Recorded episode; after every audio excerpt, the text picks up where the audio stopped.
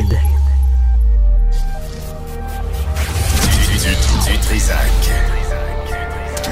L'original.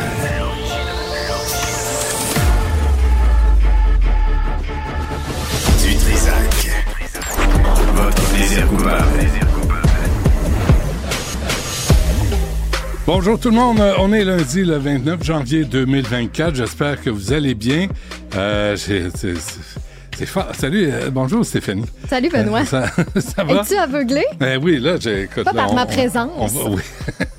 tellement brillante, tellement fluorescente. Euh, on va, on va, on va euh, parler d'un nouveau concept, là, le préfabriqué, pour euh, peut-être une solution à la crise du logement. On va faire ça plus tard. Et aussi Airbnb, un dossier oublié sur lequel on va revenir parce que il y a encore des problèmes avec Airbnb.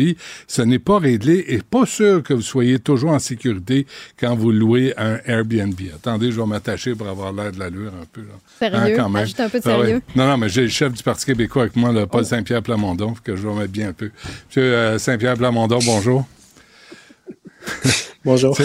Pour avoir l'air d'un pouilleux d'un tout nu. Euh, hey, dis donc, vous avez survécu à cette gazette ce Corner Boot euh, sans avoir été dépeint comme euh, le chef de la Gestapo? Pas pire quand même, bravo. Non, mais au contraire, euh, c'était vraiment le fun. C'est un exercice. euh, J'ai trouvé que la conversation était intelligente, euh, constructive. Puis évidemment, c'est un format qui donne de l'espace pour des nuances, pour des explications. Euh, donc moi, en 50 fait, j'aimerais ça le 52 refaire. minutes, hein? 52 minutes, mais Ah ouais. 52 vraies bonnes minutes Mhm. euh, d'échanges très honnêtes, dans le détail, avec euh, des précisions que tu as le temps d'apporter. euh, donc, un format que je vais répéter parce que vraiment, je suis ressorti de là heureux euh, d'avoir Ouais. eu cette occasion-là. Je me suis dit, c'est c'est surprenant même que ça ça n'avait pas, ça pas été fait euh, avant. Sérieusement, là, ce qui ressort de ça dans l'article du Montreal Gazette, euh, M. Saint-Pierre Plamondon, c'est que l'essentiel, vos parents ont voté non en 95. Ça, c'est bien important Ouais. parce que ça fait de vous moins, un moins craqué que ce qu'on, ce dont on avait peur. Ouais, mais c'est aussi ce que j'ai défendu durant le podcast en question, de dire, il n'y a pas de obviously les, les anglophones sont contre l'indépendance. Il n'y a rien d'évident. Ouais. On est québécois. Je parle de rapatrier 82 milliards de revenus qu'on envoie à Ottawa et de envoyer des sommes qui présentement sont utilisées à gonfler la fonction publique fédérale qui a augmenté de 40% ses effectifs depuis Trudeau, envoyer ça en service direct à la population. Anglo-franco, euh, je veux dire, on est tous dans la même société, on a tous cet intérêt à voir comment on peut penser les choses différemment pour régler des vrais problèmes comme un système de santé, un système d'éducation, plusieurs services qui craquent de partout. J'ai trouvé que j'avais eu de l'écoute, des questions qui étaient de bonne foi. Si je peux au moins avoir de l'écoute, je trouve que c'est Ouais, déjà c'est ça. une chance euh, de passer. Et, euh, Leslie Chesterman, euh, Bill Brownstein, puis Aaron Rand, euh, vous étiez pas en terrain euh, amical. là. Vous étiez pas. puis- mais en même temps, ils qu'on- ont été, ils, ils ont ont, été gentils. très, très équitables. Ouais, ouais. Très, très équitables. euh, puis, ils ont des- de vraies bonnes questions au nom des anglophones et euh, c'est normal et euh, nécessaire qu'il y ait des voix Ouais. euh, qui Les- euh, portent des inquiétudes qui existent euh, chez les Québécois anglophones. Vous les avez C'est normal que je me rende disponible. Vous les avez Je sais pas, mais moi, j'ai bien aimé ça, puis je suis pas mal Ouais. sûr qu'on va refaire euh, l'exercice. Ouais. L'affaire bizarre, là, on va passer à l'autre sujet, là, mais l'affaire bizarre, c'est que vous étiez tous les trois habillés pareil. Hein? Je pense que vous êtes un anglo au fond de vous. Ben, en fait, je suis anglophile. Hein? Je suis un chef Ah du ouais? Parti québécois qui a beaucoup d'intérêt pour l'histoire de l'Angleterre, le rôle des Vikings, des Angles et des Saxes dans l'histoire de l'Angleterre, les institutions, comment ça nous a. Mais en même temps, j'ai cette fascination-là pour la Scandinavie, d'autres pays, et à travers tous ces voyages-là, je me suis dit que c'était un peu fou que le Québec, dans sa différence, existe pas à l'international. Ouais. Plus on voyage, plus on aime les autres pays, plus on a le goût que le Québec devienne un pays puis existe à part entière. Donc c'est un peu ça que je leur communique. Euh, puis c'est euh, c'est à refaire.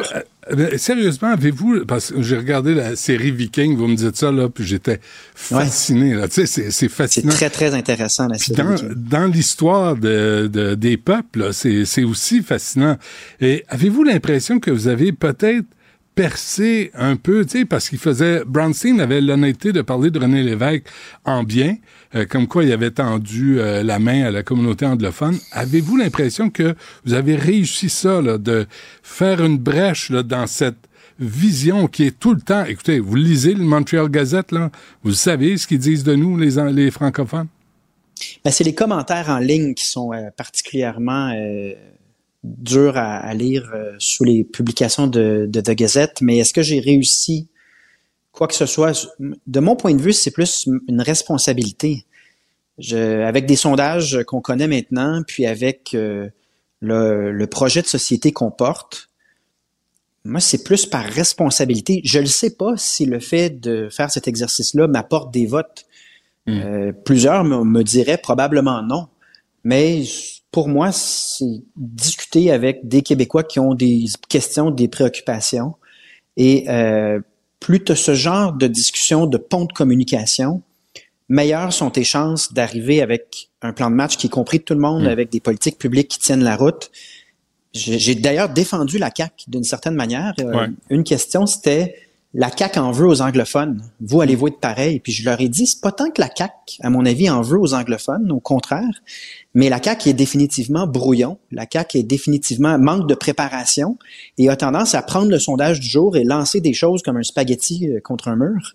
et là, ben, pour les anglophones, ça peut créer des remous puis euh, soulever des questions, euh, hmm. même une certaine panique. Mais donc, c'est le genre d'exercice, de, un genre de dialogue qui euh, permet de se comprendre davantage, mais je le fais plus par sens du devoir, puis volonté que les Québécois anglophones soient Québécois à part entière, que par probabilité ou par sondage futur. Ça, je, on le contrôle pas, on le sait pas du tout. Mais il va falloir qu'il en revienne de, la, langue et l'indépendance parce que euh, parce que là, l'entrevue, M. Saint-Pierre Plamondon, c'est encore une fois, vous vous en prenez à pas de patrouille, puis vous êtes un être infâme.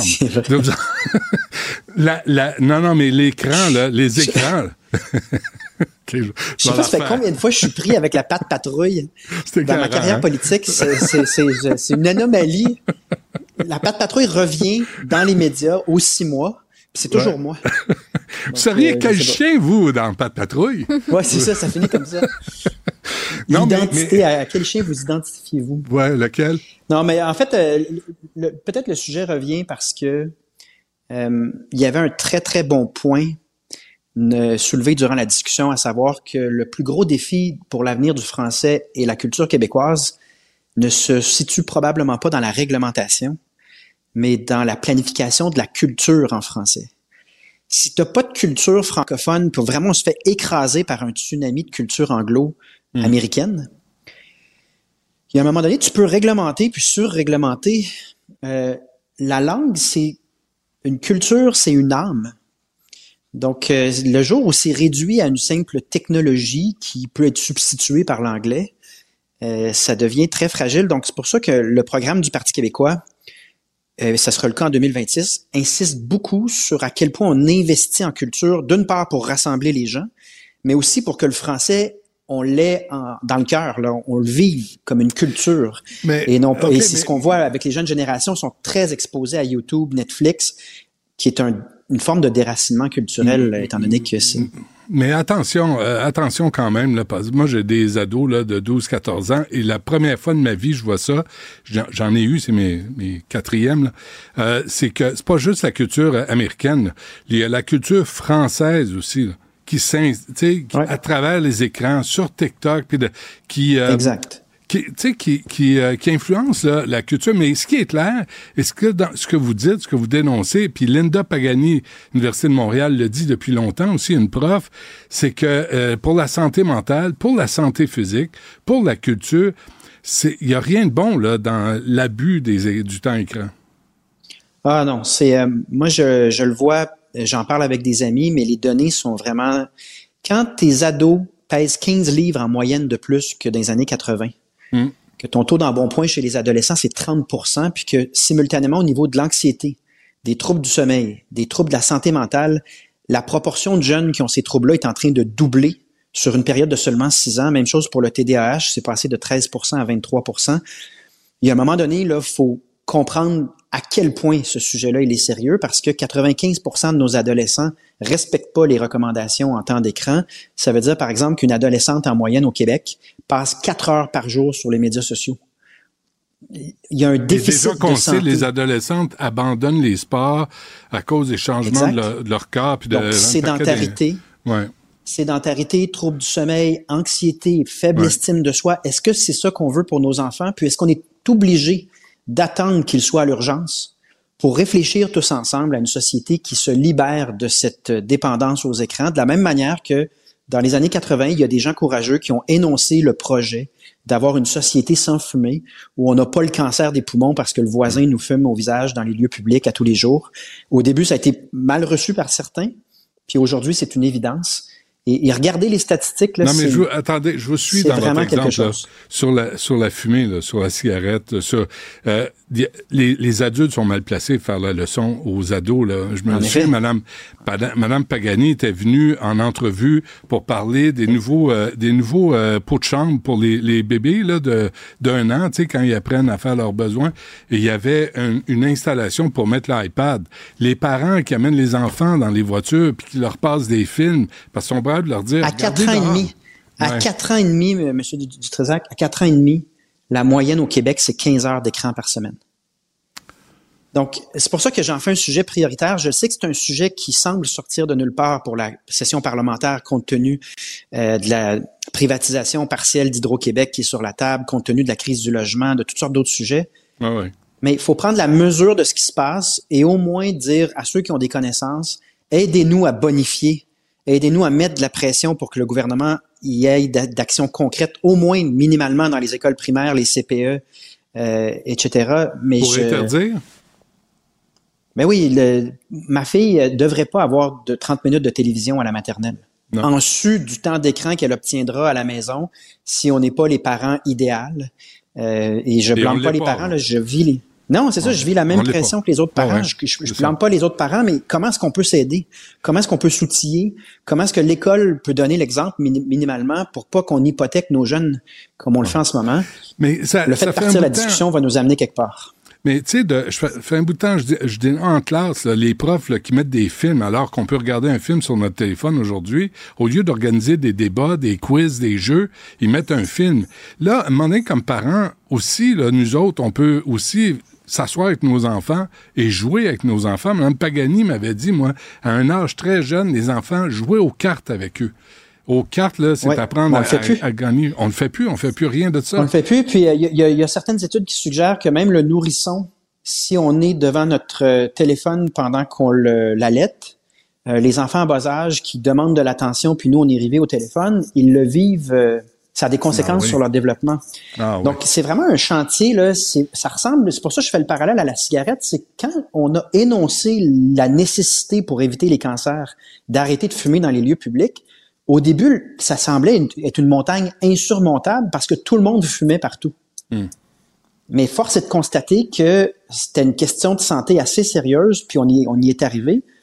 Puis sans forcer personne ou moraliser personne, faut au moins que l'État donne l'exemple dans les écoles, les CPE. Mais c'est faut plus insidieux. informer minimalement. C'est plus insidieux Oui, qu'un cancer des poumons. C'est plus insidieux qu'un Oui, cancer de la bouche. Euh, tu sais, je sais pas là, mais les diagnostics et les problèmes de comportement dans les écoles, je pense qu'il y a un lien avec le temps écran.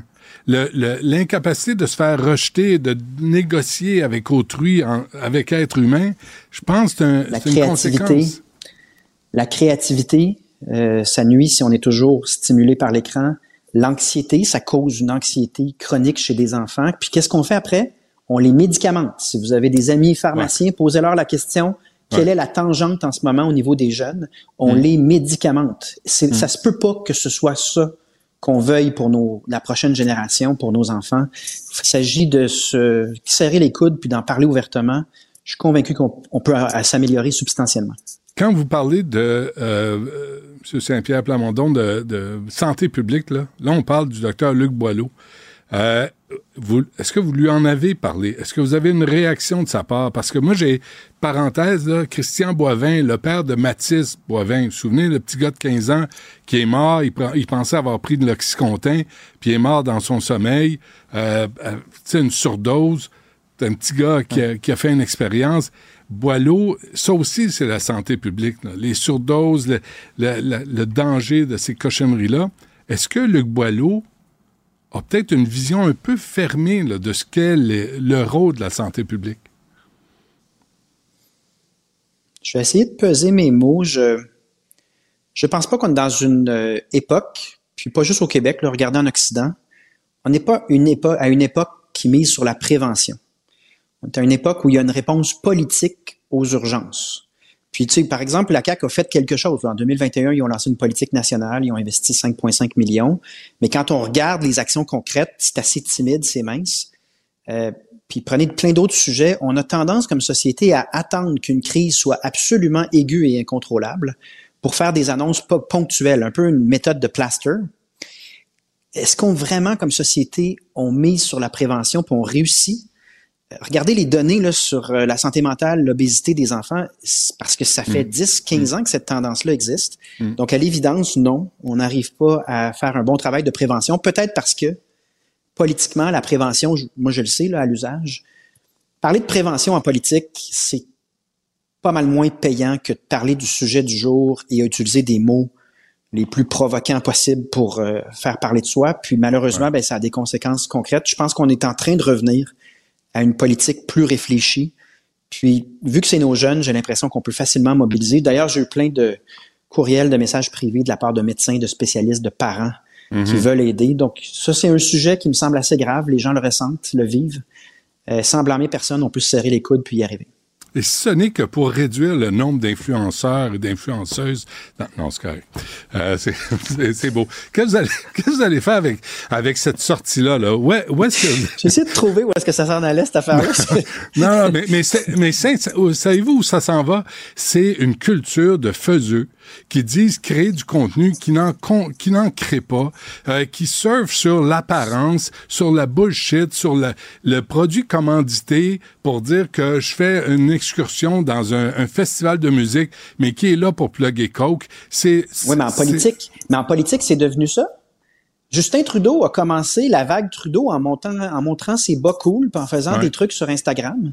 Ouais. Puis, euh, regardez, là, il y a eu vraiment euh, une époque où les, c'était très mince sur le plan du contenu. C'était vraiment axé sur les médias sociaux et l'image. Est-ce que ça a comme changé? tout abus, comme toute dérive, moi, je crois qu'il y a toujours un retour de balancier. Hmm. C'est, c'est, Oubliez euh, pas. C'est pour ça que j'aborde le sujet de front. Là. Il y a un moment Ouais. donné, comme société, on se dit ça va faire. Mm. Et ça vient aussi avec euh, un, des changements de style que moi, je veux incarner dans, dans le domaine politique, comme dans les domaines des influenceurs. Euh, toute chose ab- absurde finit par se corriger si on est de bonne foi le moindrement. Là, je pense qu'on est capable de faire ça. Oubliez pas euh, la, euh, vidéo de Jack Meeting là, sur sa planche à chanter euh, euh, du Fleetwood Mac. C'est Non, il y avait des politiciens qui se lançaient dans l'eau glacée, euh, Ben euh, ouais. qui faisaient des pirouettes. On est, là, ça, je pense qu'on est allé le plus loin qu'on pouvait, puis c'est en train de se corriger.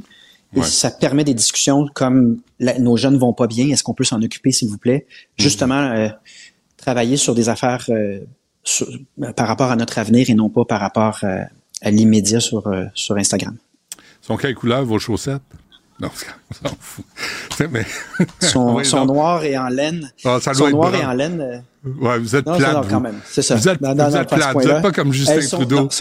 Avec des dis. clowns, avec des, des, des ballons, avec des pirouettes. Non, je suis C'est- pas genre, euh, je suis pas le genre d'investir mon temps de réflexion à me dire comment est-ce que mes bas pourraient m'aider. Bon, Je me suis jamais rendu là.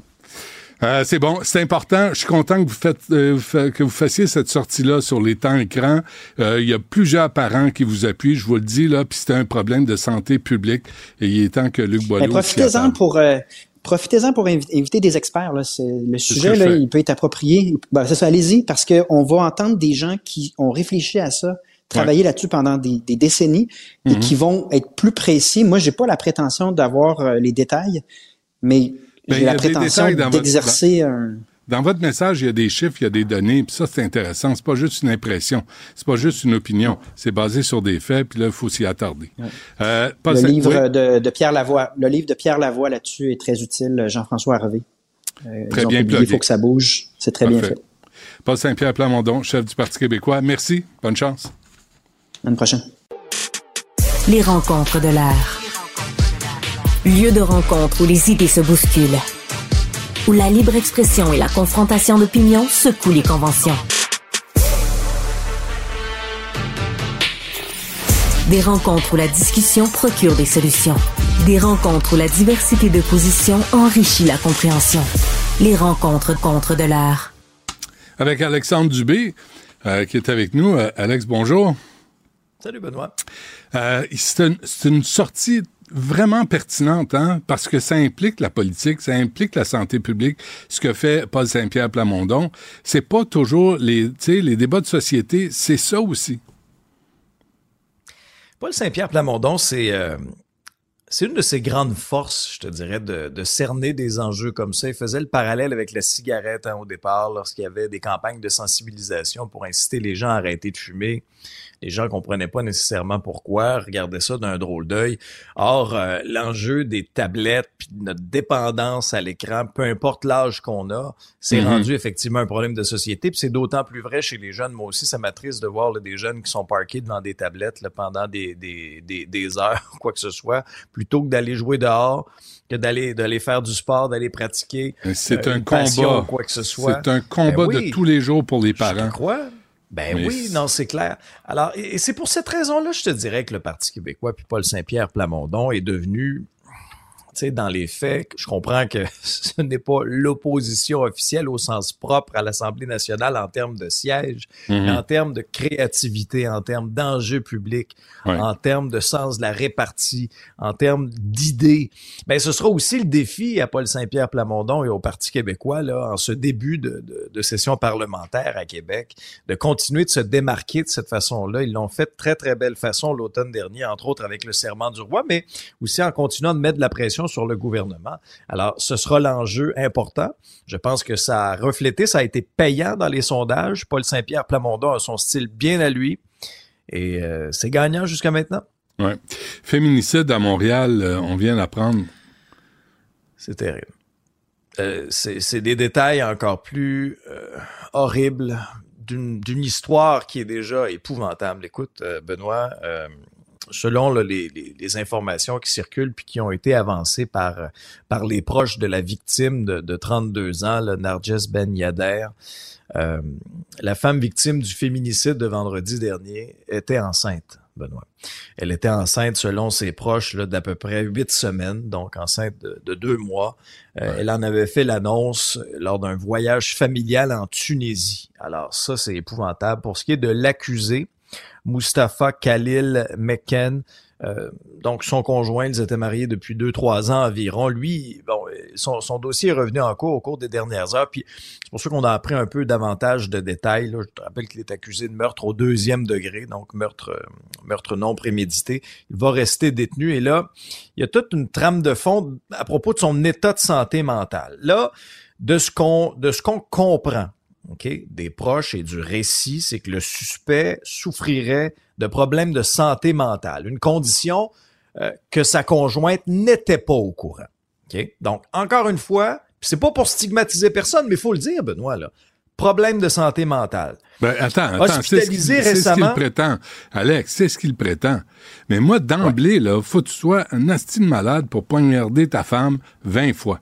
Ben oui, ben oui. Fait ben qu'arrêter avec les problèmes de santé mentale, je suis désolé, surtout quand personne l'a vu auparavant. Écoute, euh, c'est Houdini, il l'a bien caché à tout le monde. Il a fait un tour de magie. Voyons donc. Mais tu fais bien de le souligner, là. Non, non, mais tu fais bien de le souligner à un moment donné, là. Tu sais, c'est de tu poignardes quelqu'un 20 fois, c'est épouvantable. Il y a un acharnement qui est terrible, qui est macabre dans cette histoire-là. Et il aurait été, en tout cas, selon les dires euh, d'une cousine, là, de la victime. Elle parlait à nos collègues en direct de la Tunisie. Semble-t-il que l'accusé aurait été hospitalisé récemment à la suite d'une tentative de suicide. Puis je veux référer à, une entrevue que tu as réalisée dans le cadre d'un épisode précédent avec le sénateur Pierre-Hugues Boisvenu. Pierre-Hugues Boisvenu l'a écrit puis l'a dit aussi.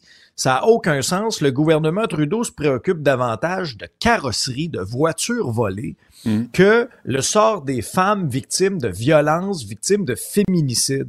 Puis il y a des chiffres qui sont frappants là, dans la sortie du sénateur Boisvenu des derniers jours. Il dit le nombre de femmes assassinées a augmenté de 60% au Canada en 2018 et 2022. C'est énorme. Puis j'ajouterais à ça aussi, Benoît, un article intéressant, c'était dans Le Devoir, où on apprenait les immigrantes sont surreprésentées dans les maisons d'hébergement. Donc, au niveau de violence conjugale, forment une majorité dans les ressources là, dans la région de Montréal. Puis là, ben, les intervenants lèvent la main, lèvent le drapeau rouge en disant c'est un phénomène qui augmente. Et, et ce sont des femmes qu'on voit avec des statuts de plus en plus fragiles. Donc, Mais il y a un vu- véritable problème de société, Benoît. As-tu vu une publicité qui s'adressait à ces hommes-là? Parce que l'origine du problème, c'est les bonhommes. Et le bonhomme Ah oui. qui arrive ici avec une culture où tu dis, t'as le droit de crisser une claque à ta femme parce qu'elle t'obéit pas, parce qu'elle veut pas te baiser, parce que, tu sais, pour toutes sortes de raisons, euh, au Québec, ça marche pas. Et ces femmes-là ont des droits. Les femmes ont des droits, quelles que soient leurs origines. Fait que là, c'est les bonhommes là, qui comprennent pas ça. Les bonhommes et les ados et les petits gars qui sont élevés là-dedans. Et il va falloir que ça soit clair et précis pour tout le monde, pour les hommes, partout. C'est pas de même que ça marche au Québec. Ouais. Non, non, ça c'est sûr. Mais Benoît, l'autre problème qu'on a, c'est l'accès aux ressources. Tu parles des hommes. On va le répéter encore parce qu'il y en a qui ont de la difficulté à comprendre, là, mais Ouais. un homme qui consulte, c'est pas un homme qui est faible. Au contraire. Ouais. Au contraire. Le problème, c'est quand il va consulter, malheureusement, il y a de l'attente. Ça peut, peut- tu sais, ça, ça tend, j'ose espérer à s'améliorer, mais il y a encore de l'attente. Alors que quand il va consulter, là, faudrait qu'il soit pris là, là. Ouais, Là, mais pour consulter, l'heure faut, suit, pour consulter, faut que tu constates le problème. Mais si c'est normal d'agir comme ça, Hmm. t'as pas de problème. T'as pas besoin de consulter. Faut faire attention, là. On peut pas toujours se blâmer. Faut blâmer la culture des bonhommes qui ont recours à la violence, quelles que soient les origines, quelle que soit la couleur de la peau, quelle que soit la foutue religion. Je m'en fous. Les règles, c'est les mêmes.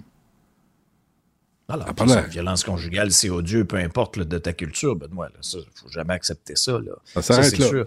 Mais tu sais, à chaque fois, on, on est toujours horrifié par rapport à ce qui se passe. Mais en tout cas, je sais pas si toi ça a été ta réaction, là, mais moi quand j'ai quand j'ai vu quand, quand on a eu la, la, la, la confirmation que, que cette victime-là en plus était enceinte, là, on dirait, là, moi, là, ça, ça vient me chercher encore plus. OK, avant qu'on se quitte euh, rapidement, Alex, euh, un mot sur ce juge euh, grassement payé à pas faire grand-chose. Cette histoire-là qui est en une du journal nous démontre à quel point c'est choquant parfois euh, le système judiciaire et toutes les, euh, les, ramifications de ce côté-ci. Alors, je, te euh, résume un peu son histoire. Donc, c'est un juge qui a été sous les projecteurs pour de mauvaises raisons, notamment pour certaines de ses déclarations malheureuses au niveau au niveau judiciaire. Il s'appelle Gérard Dugré. Donc, Gérard Dugré, lui, quand on refait là, euh, le Comment il processus s'appelle? un petit peu, quand on- comment il s'appelle? Gérard Dugré. OK. Donc, Gérard a reçu sept plaintes, OK, au Conseil canadien de la magistrature en 2018-2019. En septembre 2019, il y a un comité, OK, qui commence une enquête, qui examine ces plaintes-là. oui. En 2022, à l'été 2022, le comité recommande la destitution du juge Dugré. Puis, en décembre de la même année, le Conseil de la magistrature euh, confirme la destitution du juge. Mais là, attention, en janvier 2023, le juge conteste sa destitution devant la Cour fédérale. Maintenant que ceci est dit, OK, puis qu'on a relaté tout ce processus-là, faut comprendre que depuis donc les quatre dernières années, il continue d'être payé sans ça? travailler, sans Qui? rien faire. Gérard, Ah, OK. 338 000 à 383 000 en termes de salaire, parce que là, l'ancienneté continue de compter, Benoît. Et, et selon ce que nous avance donc euh, le journal et le bureau d'enquête, l'ancienneté continue tellement de compter qu'il atteint un seuil important, c'est-à-dire les 15 ans d'ancienneté. Qu'est-ce qui se passe lorsque tu atteins 15 ans d'ancienneté? Une pension en à vie comme juge à la retraite. Ah. Tching! Deux les tiers, hein? deux tiers de ton Ben salaire, les deux tiers de ton salaire. Et comble de l'ironie dans cette histoire-là, imagine-toi donc que ce sont les contribuables québécois qui paient aussi ses frais d'avocat. Bravo. On ajoute 2,2 millions à tout ça pour un grand total de ce qu'on peut lire dans le journal de 3,5 millions de dollars incluant son salaire. Je vous donne juste un exemple de propos qualifiés de dérangeants de la part du juge Dugré. Euh, on se souviendra, euh, bon, euh, dans toutes les, euh, les déboires judiciaires de Gilbert Rozon et, ses allégations de, nature sexuelle, alors reçoit un avocat qui représente un fournisseur du festival Juste pour rire, et là il lui dit, Votre client n'est pas accusé d'agression sexuelle encore? Ce genre de propos-là. OK? Ça nous donne une idée un peu du personnage. Plusieurs plaintes sont déposées. Il y a un processus. On va de l'avant avec la destitution conteste cette destitution-là et pendant ce temps-là, ben, on continue de grâce mal payer à la maison.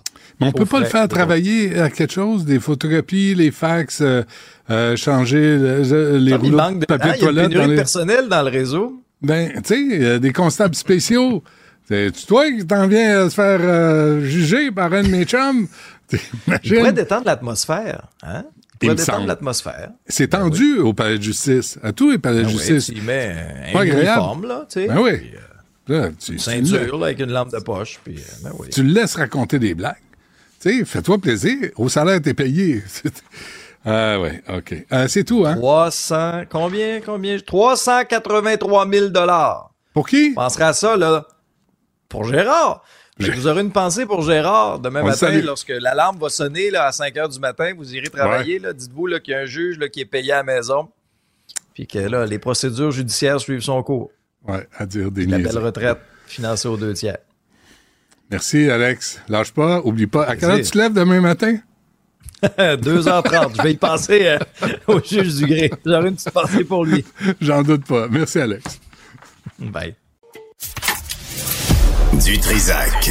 Peu importe la manière qu'il choisit de s'exprimer, ses opinions sont toujours aussi saisissantes. Après euh, Guy Grenier, on est rendu avec Gérard. Gérard Dugré. on fait un, gros lexique, là, ici, avec plein d'inside. Des, des, amis, des, amis, des amis de l'émission. C'est pour ça que ça vaut la peine. Ils sont sûrement très, très compétents dans ce qu'ils faisaient, là. Tu sais, euh, il arrive des circonstances dans la vie, qu'est-ce que tu veux? Des fois. Hein? C'est incontrôlable, la vie. Exact. Ben. C'est pour ça que si vous êtes branché sur l'actualité, si vous aimez là, savoir qu'est-ce qui se passe, ben euh, on aime ça avoir vos opinions, vos commentaires et j'ai reçu beaucoup de courriels quand même dans les euh, dernières heures. Je veux absolument saluer Sylvain Arsenault qui a pris le temps de nous partager lui son expérience sur euh, l'immigration parce qu'on le sait, hein, c'est au cœur de l'actualité depuis quelques semaines. Sylvain lui il habite à Saint-Gédéon de Beauce, petit village de 2500 personnes puis, puis il dit qu'il y a une centaine de Colombiens, de Roumains euh, qui sont arrivés dans la région parce que l'usine pour laquelle lui-même euh, travaillait avait de grosses difficultés à recruter, donc ils se sont tournés vers l'étranger. Puis M. Arsenault nous dit que oui, tu sais, il faut penser au nombre d'immigrants, mais gardons en tête aussi que ces gens-là quittent leur pays pour avoir une meilleure situation, puis qu'à Saint-Gédéon, euh, ça s'est très bien passé. Ils font des feux de camp l'été, là, tu sais, tout le monde ensemble, qui se débrouillent de mieux en mieux dans notre langue, sont capables de converser. Il est un, Monsieur Arsenault est un peu tanné là, du Québec bashing, mais euh, je trouvais ça important quand même d'amener euh, son commentaire, son, son histoire qui est, qui est, vraiment pertinente, parce que ça nous mm-hmm. donne le pouls de vraiment une communauté, comment ça s'est passé. Donc, merci, Monsieur Arsenault, d'avoir pris le temps de nous écrire. Vous le savez, pour nous rejoindre c'est studio à commercial cube.radio. Autre commentaire aussi sur la messagerie texte, c'est Jean-Michel parce que on a parlé en début d'émission que euh, on va faire une entrevue là, sur les maisons euh, préfabriquées que Québec là, va miser là-dessus pour contrer la crise du logement. Euh, Jean-Michel nous mentionne que le Japon, lui, eux, mise sur le préfab depuis longtemps, qui font même des, salles de bain monocoques qu'on te, qu'on te livre en un seul morceau. Ils font ça depuis les années 60. Ils avaient créé ça justement pour les olympiques parce que tu sais il y avait besoin de faire un, gros roulement de, de, construction. J'ai googlé puis tu sais c'est vrai qu'on dit que le Japon c'est vraiment un leader mondial en matière de maisons préfabriquées. Donc c'est super intéressant. Tu sais vous ajoutez du contenu comme ça euh, à des entrevues qui vont venir un petit peu plus tard à l'émission. Donc manquez pas ça, ça va se passer dans l'émission de Benoît 1 877 827 23 46 le 187 Cube Radio pour nous texter en tout temps. On prend le temps de vous lire.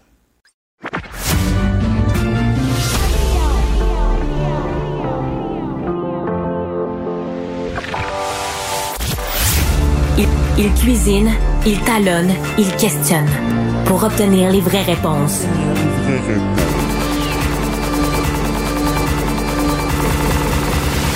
Du Trisac. Tassé est avec nous pour parler de politique internationale. Hey, bonjour.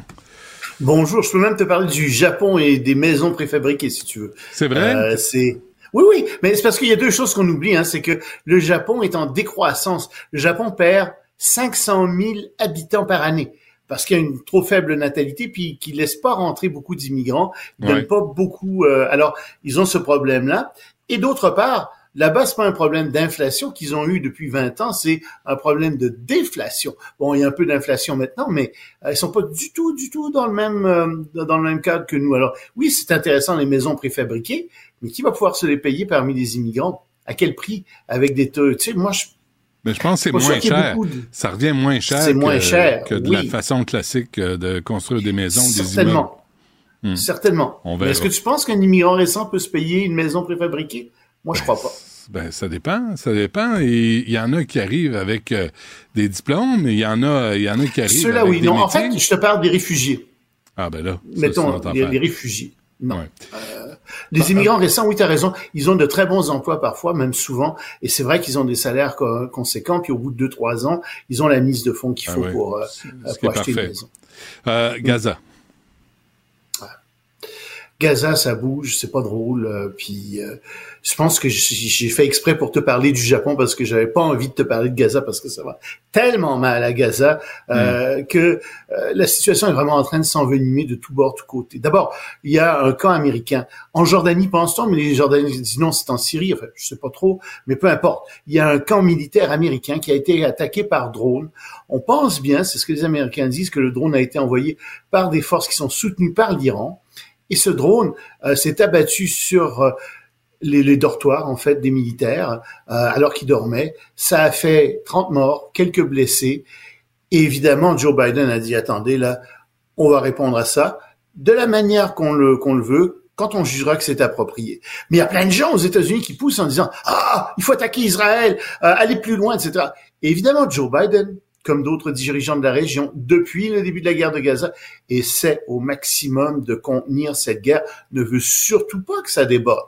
Mais c'est évident que les Iraniens, euh, les Gaza, enfin, certains Gazaouis, les gens du Hamas, ont avantage à ce que ça déborde pour faire un grand conflit généralisé. Poutine ne demande que ça, euh, mais on essaie de le contenir.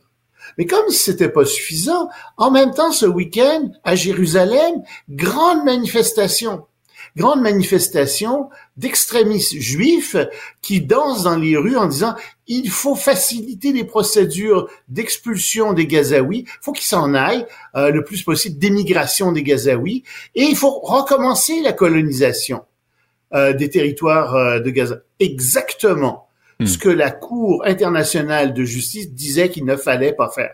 Puis il y avait des dirigeants là-dedans, euh, tu avais des dirigeants craqués, comme tu dis, qui, qui étaient là-dedans, puis qui finalement, appeler un génocide. Faut appeler un, chat un chat. C'est un génocide si tu fais ça. Puis en même temps, alors, troisième événement, on l'a vu tous, euh, c'est qu'on apprend qu'il y a une douzaine de personnes qui font partie de l'agence d'aide internationale des Palestiniens, qui non sont non seulement des membres du Hamas, mais qui en plus, pour certains d'entre eux, auraient participé au massacre euh, du 7 euh, octobre. Bon, ok, on relativise. C'est vrai qu'il y a 13 000 personnes dans cette agence, puis au prorata de la population, ben c'est bien normal, hélas, qu'il y en ait un certain nombre qui fassent partie du Hamas. Qui sont-ils? Que font-ils? On ne sait pas, mais ça bloque en ce moment toute l'aide que donne le Canada, les États-Unis, certains pays européens à cette agence-là. Puis c'est cette agence-là qui nourrit en ce moment les euh, Gazaouis. Alors ça aide pas du tout. Alors quand je te dis, j'avais pas vraiment envie de parler de ça, c'est parce que c'est terrible. Mais il faut en parler quand même parce que c'est ça qui est en train d'arriver. Ouais. L'autre sujet aussi, les agriculteurs partout en Europe, là, présentement en France, euh, pensent euh, bloquer demain Paris. Aujourd'hui? Je t'en parlais, euh, oui, oui, ils sont à Paris aujourd'hui, et je t'en parlais déjà euh, il y a quelques semaines, si je te dis en Allemagne, un peu en France, et ils bloquent euh, complètement, ils ont un plan pour bloquer complètement Paris, l'autoroute autour de Paris, ils vont pas bloquer l'autoroute même, le périphérique même, mais des points d'accès, il y en a sept ou huit qui le bloquent en ce moment, et aussi ils veulent bloquer euh, les, les, euh, le grand marché qu'il y a au sud-est de Paris, qui est le marché qui alimente le tiers des Français, c'est le plus grand marché de produits alimentaires au monde. Ils veulent bloquer ça, Rungis. Puis là, tu dis, mais attendez, là, où est-ce que vous êtes rendu? Qu'est-ce que vous pensez là? Vous vous rendez-vous compte de ce que vous allez faire? Et le gouvernement français dit bah écoutez on, va reculer on recule euh, le diesel la taxe sur le diesel oubliez ça euh, oui on, hmm. va vous aider sur sur ils disent non non non ça suffit vous nous avez trop promis de choses c'est trop peu ce que vous offrez en ce moment c'est trop vague euh, nous on continue Et on a derrière nous des gens qui nous aident. On a des, on a amené des mécaniciens avec nous parce que nos tracteurs, on le sait, vont briser pour certains. On a aussi des camions citernes diesel qui vont alimenter nos tracteurs. Attendez-vous à ce qu'on soit là pour longtemps, qu'on bloque pour longtemps, jusqu'à ce que vous vous soyez d'accord avec nous. Et d'accord avec quoi? Ben, en fait, ils veulent empêcher tous les projets de libre échange agricole. Ils en ont assez. Ils trouvent que euh, les pays qui ne respectent pas les normes environnementales leur font une concurrence déloyale. Ils ont raison là-dessus. Les Hmm. pays qui, qui, qui, par exemple, élèvent des, du bœuf aux hormones, comme le Canada, leur font une concurrence déloyale. Ils ont raison là-dessus. Ils ont raison sur un paquet de choses, mais c'est des, ce sont des problèmes qui s'accumulent depuis des dizaines d'années et ça vient de péter. Alors, faut pas s'attendre à ce que ça soit réglé d'ici demain matin. Euh, au mieux, le gouvernement français va peut-être arriver à défaire, on espère assez rapidement, euh, les, les, le blocage autour de Paris et, et, et du marché. Ouais. Mais Je les ai euh, entendus parler de l'accord de libre-échange aussi, là. Tu sais, la Nouvelle-Zélande qui envoie des produits laitiers. euh, c'est, c'est, il, soulève un énorme euh, problème politique hein, et économique. Ils ont raison. Ouais, ouais. Ils ont raison. Parce que, tu sais, la, la campagne, c'est le cœur de tout ce qui est en extérieur. C'est le cœur du pays en bien des égards. Ouais. C'est là où une grande partie de la culture française, mais c'est comme ça pour tous les pays, mais une grande partie de la culture française se trouve. Euh, tu sais, c'est- la culture des fromages, la culture du vin, les produits en France, les produits agricoles. Tu Mhm. le sais, tu y as été comme moi. Il- ça, ça, c'est bon en France que tu as là. Mais c'est sûr que si, si ça vrai. vient de l'extérieur du... Oui, oui, mais les, les- Ah ouais. les fraises goûtent les fraises. C'est pas des fraises de carton. Puis Ouais. si tu vends des fraises de carton en France dans un supermarché, tu vas te le faire dire par le client qui va ramener ses fraises. Tu sais, Ouais. euh, c'est leur esprit. Alors bon, euh, on espère que ça va se régler, mais ouf, ça risque Un de prendre du temps. Avant qu'on se quitte, un mot rapidement, s'il te plaît, Loïc, sur euh, notre ami Vladimir. Oui, j'ai écrit là-dessus ce matin. Vladimir Poutine qui a menacé, figure-toi, à, à l'occasion de la levée du siège de, de- de la grande bataille de Leningrad, c'est le 88e anniversaire, euh, il, il a menacé les États baltes très directement. Il leur a dit, ce sont des États nazis, euh, ce sont des gens euh, qui traitent les Russes en sous-hommes, les Russes qui sont dans ces États-là, en sous-hommes, ce sont ces termes, ils sont discriminés, etc. Puis monde dit, attendez, là, c'est parce qu'on a entendu ça déjà, Monsieur Poutine. Ouais. On vous entend dire ça, dire ça face à l'Ukraine. Et euh, on voit qu'il y a une radicalisation de la position de la Russie face aux pays baltes. Euh, et évidemment, les pays baltes font partie de l'OTAN. Et tant que l'OTAN est fonctionnel, moi, je vois pas comment Poutine peut envahir l'OTAN. D'autant plus que le- le- la guerre en Ukraine occupe 40% de son PIB. Mais si Poutine, c'est pas, pas drôle de lapsus, si Trump se mêle de tout ça, si Trump décide de sortir les États-Unis de l'OTAN, qu'est-ce qui va rester de l'OTAN? Hmm. Et comment est-ce que l'OTAN va, qu'est-ce que l'OTAN va décider face à ces tout petits pays? Euh, Puis je pense que malheureusement, il- Poutine entrevoit une possibilité intéressante pour lui euh, d'annexer de nouveaux territoires, et c'est pour ça qu'il prépare tranquillement son opinion publique. Il faut pas se fermer les yeux devant ça. Tu sais, tout le monde disait il va pas envahir l'Ukraine, il va pas envahir l'Ukraine. Ben oui, en ce moment, selon toute, suivant toute logique, il va pas envahir les États baltes. Mais je te signale qu'il suit la même logique lui-même que celle qu'il avait suivie face à l'Ukraine. Loïc Tassé, merci. À demain. À demain.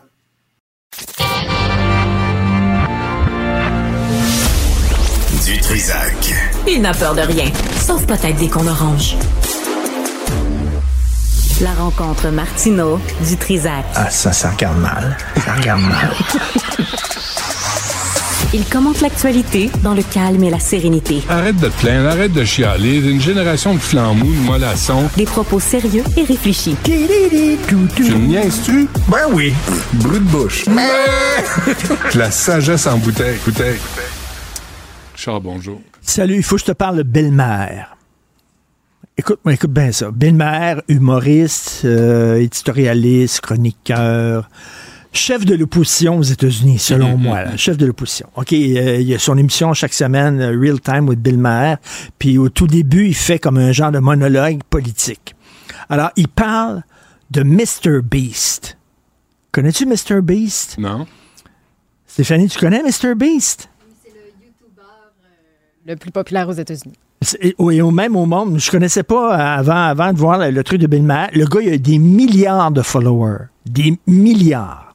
Et évidemment, plus qu'il y a de gens qui regardent ta chaîne euh, YouTube, plus t'es payé. YouTube te paye. Fait que lui, il, il vit très, très bien. Il a énormément d'argent, mais il redonne beaucoup d'argent à des, euh, des organismes caritatifs. Il fait beaucoup de charité. Il est incroyable. Il est super bon. Et il a donné des millions de dollars à des médecins qui ont redonné la vue à des aveugles. Mm. OK, ils ont redonné la vue, puis lui, il filme la première fois qu'il voit. Et là, évidemment, ces gens-là pleurent, c'est super émouvant.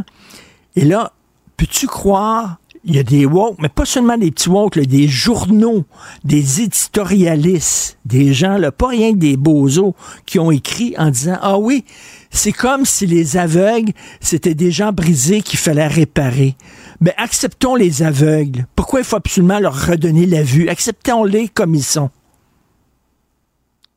Vous dites épais calvaire. Et là, Belle-Mère dit, Chris, si je perds la vue, moi, puis quelqu'un me redonne. Puis là, ils ont dit, oh oui, c'est parce qu'il il veut se mettre à l'avant-plan. Who cares? Le gars, il me redonné la vue. Ben oui.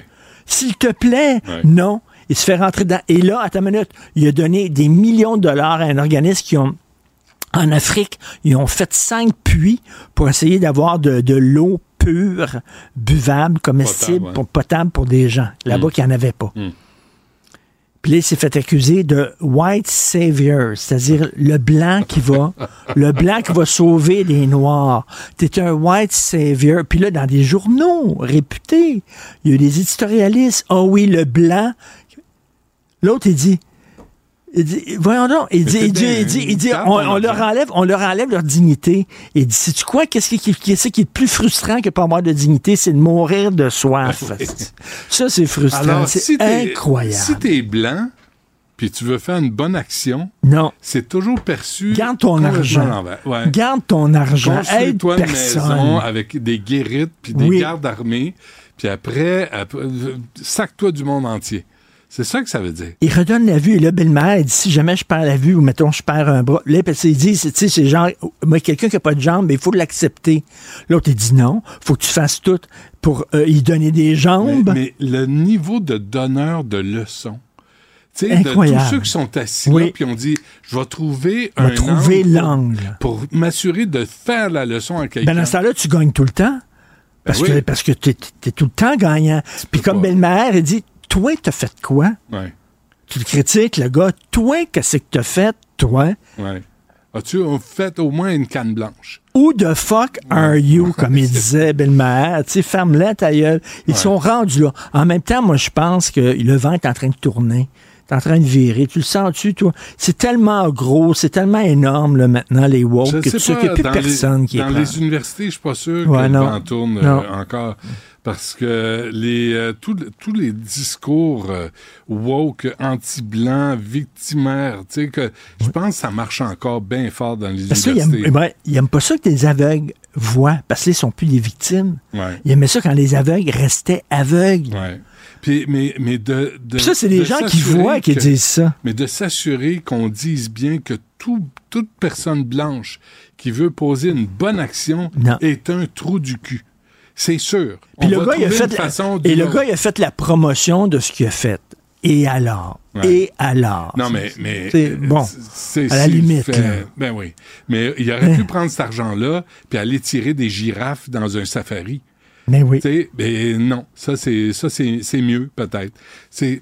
Mais tu sais, il aurait, aurait dû faire comme, il aurait dû faire comme nos influenceurs, prendre l'argent qu'ils font, puis Ben oui. Puis, regarder dans ses puis poches. faire poser des boules ou euh, des pecs ou euh, s'acheter une Maserati. Oh, se faire poser de- des pecs? ben J'aimerais oui, ça, moi. pecs. Faudrait. Là, tu- Là, tu sais, tu, peux les faire bouger. Je passerais ma, journée. Je moi. ma journée à toucher mes pecs. Ah oui, hein? Oh oui. Raconte-nous donc ce que tu te ferais. Avec des pecs neufs? ah oui? Ah ben tu là. toucherais les pecs. Ah ben, ben, moi je serais dans mon coin puis je, me toucherais les pecs. Mais c'est pas cher, hein? T'as- sûrement, sûrement 10-12 000 à mettre là-dessus, là. Ils vont te faire une liposuction, puis ils te posent des, des similis-muscles. Là, tu peux t'en aller. Tu sais, comme Marc Bergevin. Tu sais, je l'avais croisé, je faisais un, un, un Vox Pop sur Sainte-Catherine puis Peel. Qu'est-ce qu'il y a? Il marche comment? Tu sais, à l'époque de Laurent Blanchard, qui était le maire de Montréal, puis je disais, je, je pognais le monde, je disais, nommez-moi le maire de Montréal à l'époque des scandales, puis de la- tu sais, Gérald Tremblay, puis Applebaum, puis Laurent Blanchard avant Denis Coderre. Et, et je vois Marc Bergevin s'en venir avec, tu sais, un, un, un habit euh, sur, sur Ah, un qui cintre. tient- qui tient comme ça du doigt, là. c'était tu sais, c'était euh, début de septembre. Puis là, il s'en venait dans sa chemise, cote, puis il s'en venait. Puis là, je regarde, je dis, hey, M. Bergevin, je, je dis, c'est, qui le nom? Puis là, il passe à côté, puis il se fait aller pecs, là. puis là, il s'en va, puis il dit, il te regarde, puis il dit, I don't give a shit. Là, il- Mais- il, est parti. Super sympathique. Laurent Blanchard. Oui, il a Il été n'y a jamais un maire qui s'appelait Laurent Blanchard. Oui. Il était maire quoi, deux jours?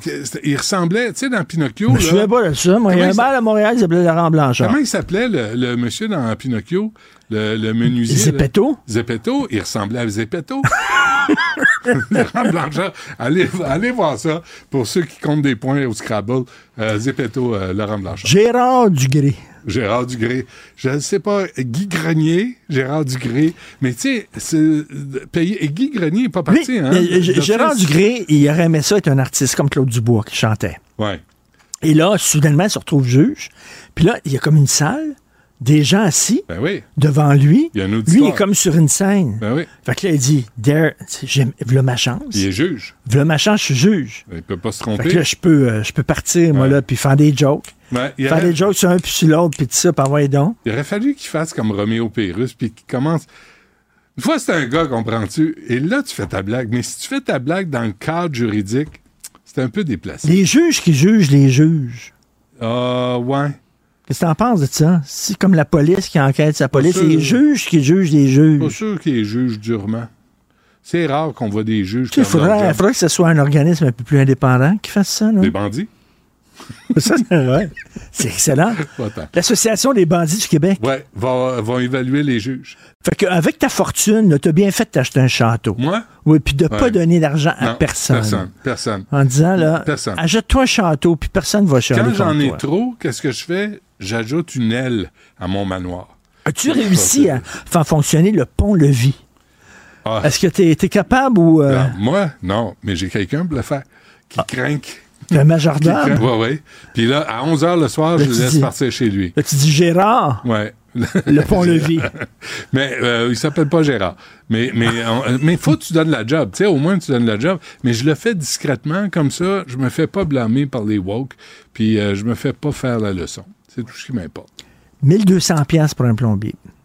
T'en Hey, as- as parlé, hein, ça- Sophie? Ça, ça n'a pas d'allure. Vous êtes fait fourrer, là. C'est scandaleux. Euh, tu sais, puis... Euh, 1200 Loïc Tassé piastres. par- parlait des, euh, des, des toilettes là, japonaises là, qui viennent dans une espèce de- d'ensemble. puis là, ils l'installent, puis tout vient avec. C'est comme euh, Tu dis- le- le- du- de la musique, t'a- t'appuies de la musique, puis tu peux péter, puis personne t'entend. Ah oui, C'est ça, là, ouais. T'appuies là-dessus. Mais là, je me disais, t'as pas besoin de plombier. Comme ça, t'as pas, tu sais, quand t'en lâches une, les invités n'entendent pas à mais, travers la porte. Mais, mais 1200... 1200 pièces pour débloquer un tuyau Mais et bloqué en remplacer crise. un... Ouais, mais... Mon fils avait décidé de faire la bouffe pendant qu'on n'était pas là. Il a, il a sacré quelque chose dans, dans, dans, dans- dans le lévier, Un dans le lavabo, c'est sûr et certain. Un, un animal vivant? Peut-être un de ses amis, je ne sais pas. J'ai aucune idée. Mais changer un coude, là, ça coûte... Un coude, ça doit coûter 7 piastres.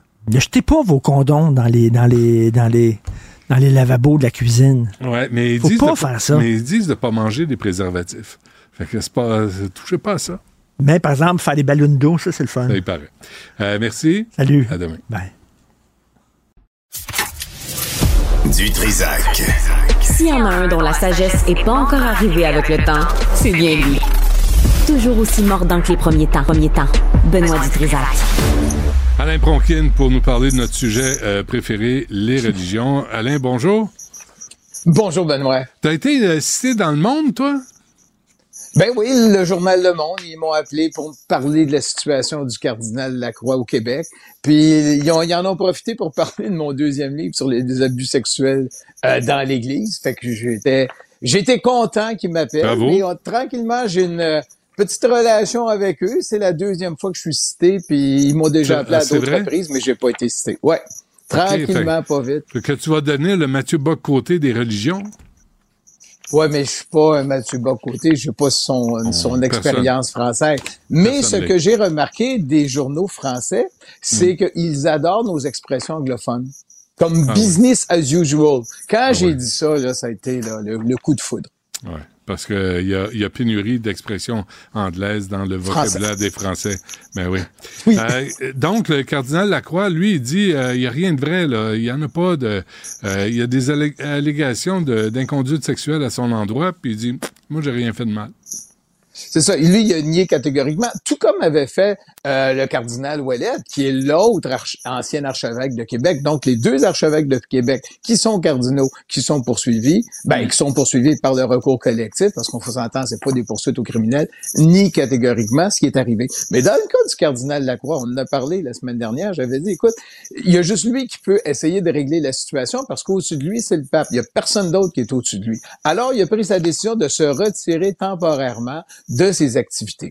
Et quand il a dit ça, parce qu'il y a plusieurs activités, le cardinal Lacroix, dont des activités de financement. Il y a Ouais. des, je pense, des soupers qu'on organise avec le cardinal, puis il y en a des gros, je pense, en mars, il y en a d'autres au mois de mai. Et il y a déjà certains commanditaires, les caisses populaires, et je crois les automobiles, les autobus OG, qui ont décidé de se retirer euh, de ces événements-là. D'autres ont dit, oui, on va continuer. D'autres ont dit, ben, on va voir ce qu'on va faire. Mais les répercussions sont déjà financières euh, pour ces Alors, le cardinal doit voir qu'est-ce qu'il va faire et ce qu'il va se présenter à ces activités-là. C'est une bonne question. Mais moi, j'attends, il va sûrement y avoir une réaction du pape François. C'est certain que le pape François va, va dire, écoutez, voici ce que je pense, et oui, il peut continuer ses activités ou on va continuer avec lui, il va en suspendre quelque chose. Mais lesquels? Ben non. Pape Et François va rien dire, comme d'habitude. Il a jamais rien dit. Il les a tous laissés faire, puis il se préoccupe Oui. pas de ça.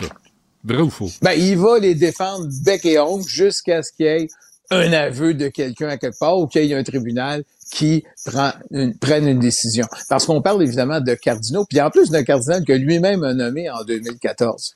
Ouais. Donc, il est- fait partie pape- de son conseil des cardinaux. Ouais, mais le pape peut pas se tromper, donc il admettra pas une erreur. Ah, il ne peut pas se tromper quand il parle, Benoît, on va utiliser du latin cette fois-ci, ex cathedra, à l'ensemble du monde. Ça, c'est Ouais. différent. Là, il c'est pas, là, il, quand il s'adresse pas ex cathedra comme il l'a fait quand il s'est trompé au Chili pour les affaires d'abus sexuels, ben, il Mhm. s'excuse. Euh, C'est ça la aussi- grande différence. Il y a un autre dossier hein, euh, qui se passe en Inde.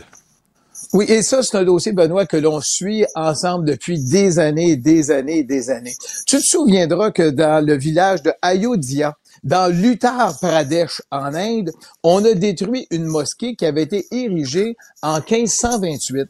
Les hindous qui étaient là avaient dit, écoutez, il y avait un de nos dieux, Rama, qui avait son temple qui était là avant 1528. Les musulmans ont construit ça et on le détruit, on le rase complètement. Et après ça, il y a eu des, on est allé des démêlés devant les tribunaux pour savoir est-ce qu'on peut reconstruire, on peut pas reconstruire, est-ce qu'on peut reconstruire un temple pour ce Dieu-là? Eh bien, voilà, Benoît, le premier ministre, euh, Narendra Modi, celui qu'on connaît aussi au Canada parce qu'on dit qu'il a peut-être envoyé un tueur à gage pour exécuter un ressortissant sikh à Vancouver, eh bien lui, il vient d'inaugurer ça et il appelle ça, ils ont reconstruit un temple hindou de 5000 pieds carrés, ils ont exproprié des terrains, ils ont construit des autoroutes beaucoup plus larges, ils ont construit un aéroport et on peut accueillir 5, euh, 700 000 touristes par année et il a reconstruit un temple hindou pour Rama. On a fait ça euh, en grand. Et là, évidemment, les gens qui sont là disent, écoutez, ben c'était notre, on avait un petit gagne-pain. Maintenant, ce sont les, les gens des régions qui ont beaucoup d'argent, qui ont tout acheté. L'inflation, le coût des logements est en, euh, en explosion. Et on fait quoi, nous autres, les, les, les, les, les- comme on dit, les, les, PME? Alors, c'est ce qui arrive actuellement. Et je veux juste rappeler que dans cette région-là, euh, 90 de la population est hindoue. Il y a environ 7 à 10 qui est musulmane. Mais là, les tribunaux, tout le monde a décidé et c'est construit. Donc, on veut recréer un Vatican hindou. Euh, il y a une autre Québécoise, Alain, qui va être canonisée. Oui, euh, c'est euh, ça. euh, bon, on sait qu'au Québec, on avait sœur Marguerite Jouville, la fondatrice des Sœurs de la Charité, qui est canonisée. On a aussi le frère André qui a été canonisé. Et on avait, mais ça c'est discutable, euh, Catherine Tekakwita, parce qu'elle est née, je pense, en territoire, je suis pas sûr si c'est la Nouvelle-France, la Nouvelle-Angleterre, mais euh, est en territoire américain. Alors là, c'est Marie-Léonie Paradis, qui est née au Québec dans la région, euh, je pense, de l'Acadie. Euh, L'Acadie au Québec, pas l'Acadie en Acadie, même si elle a travaillé en Acadie, Acadie.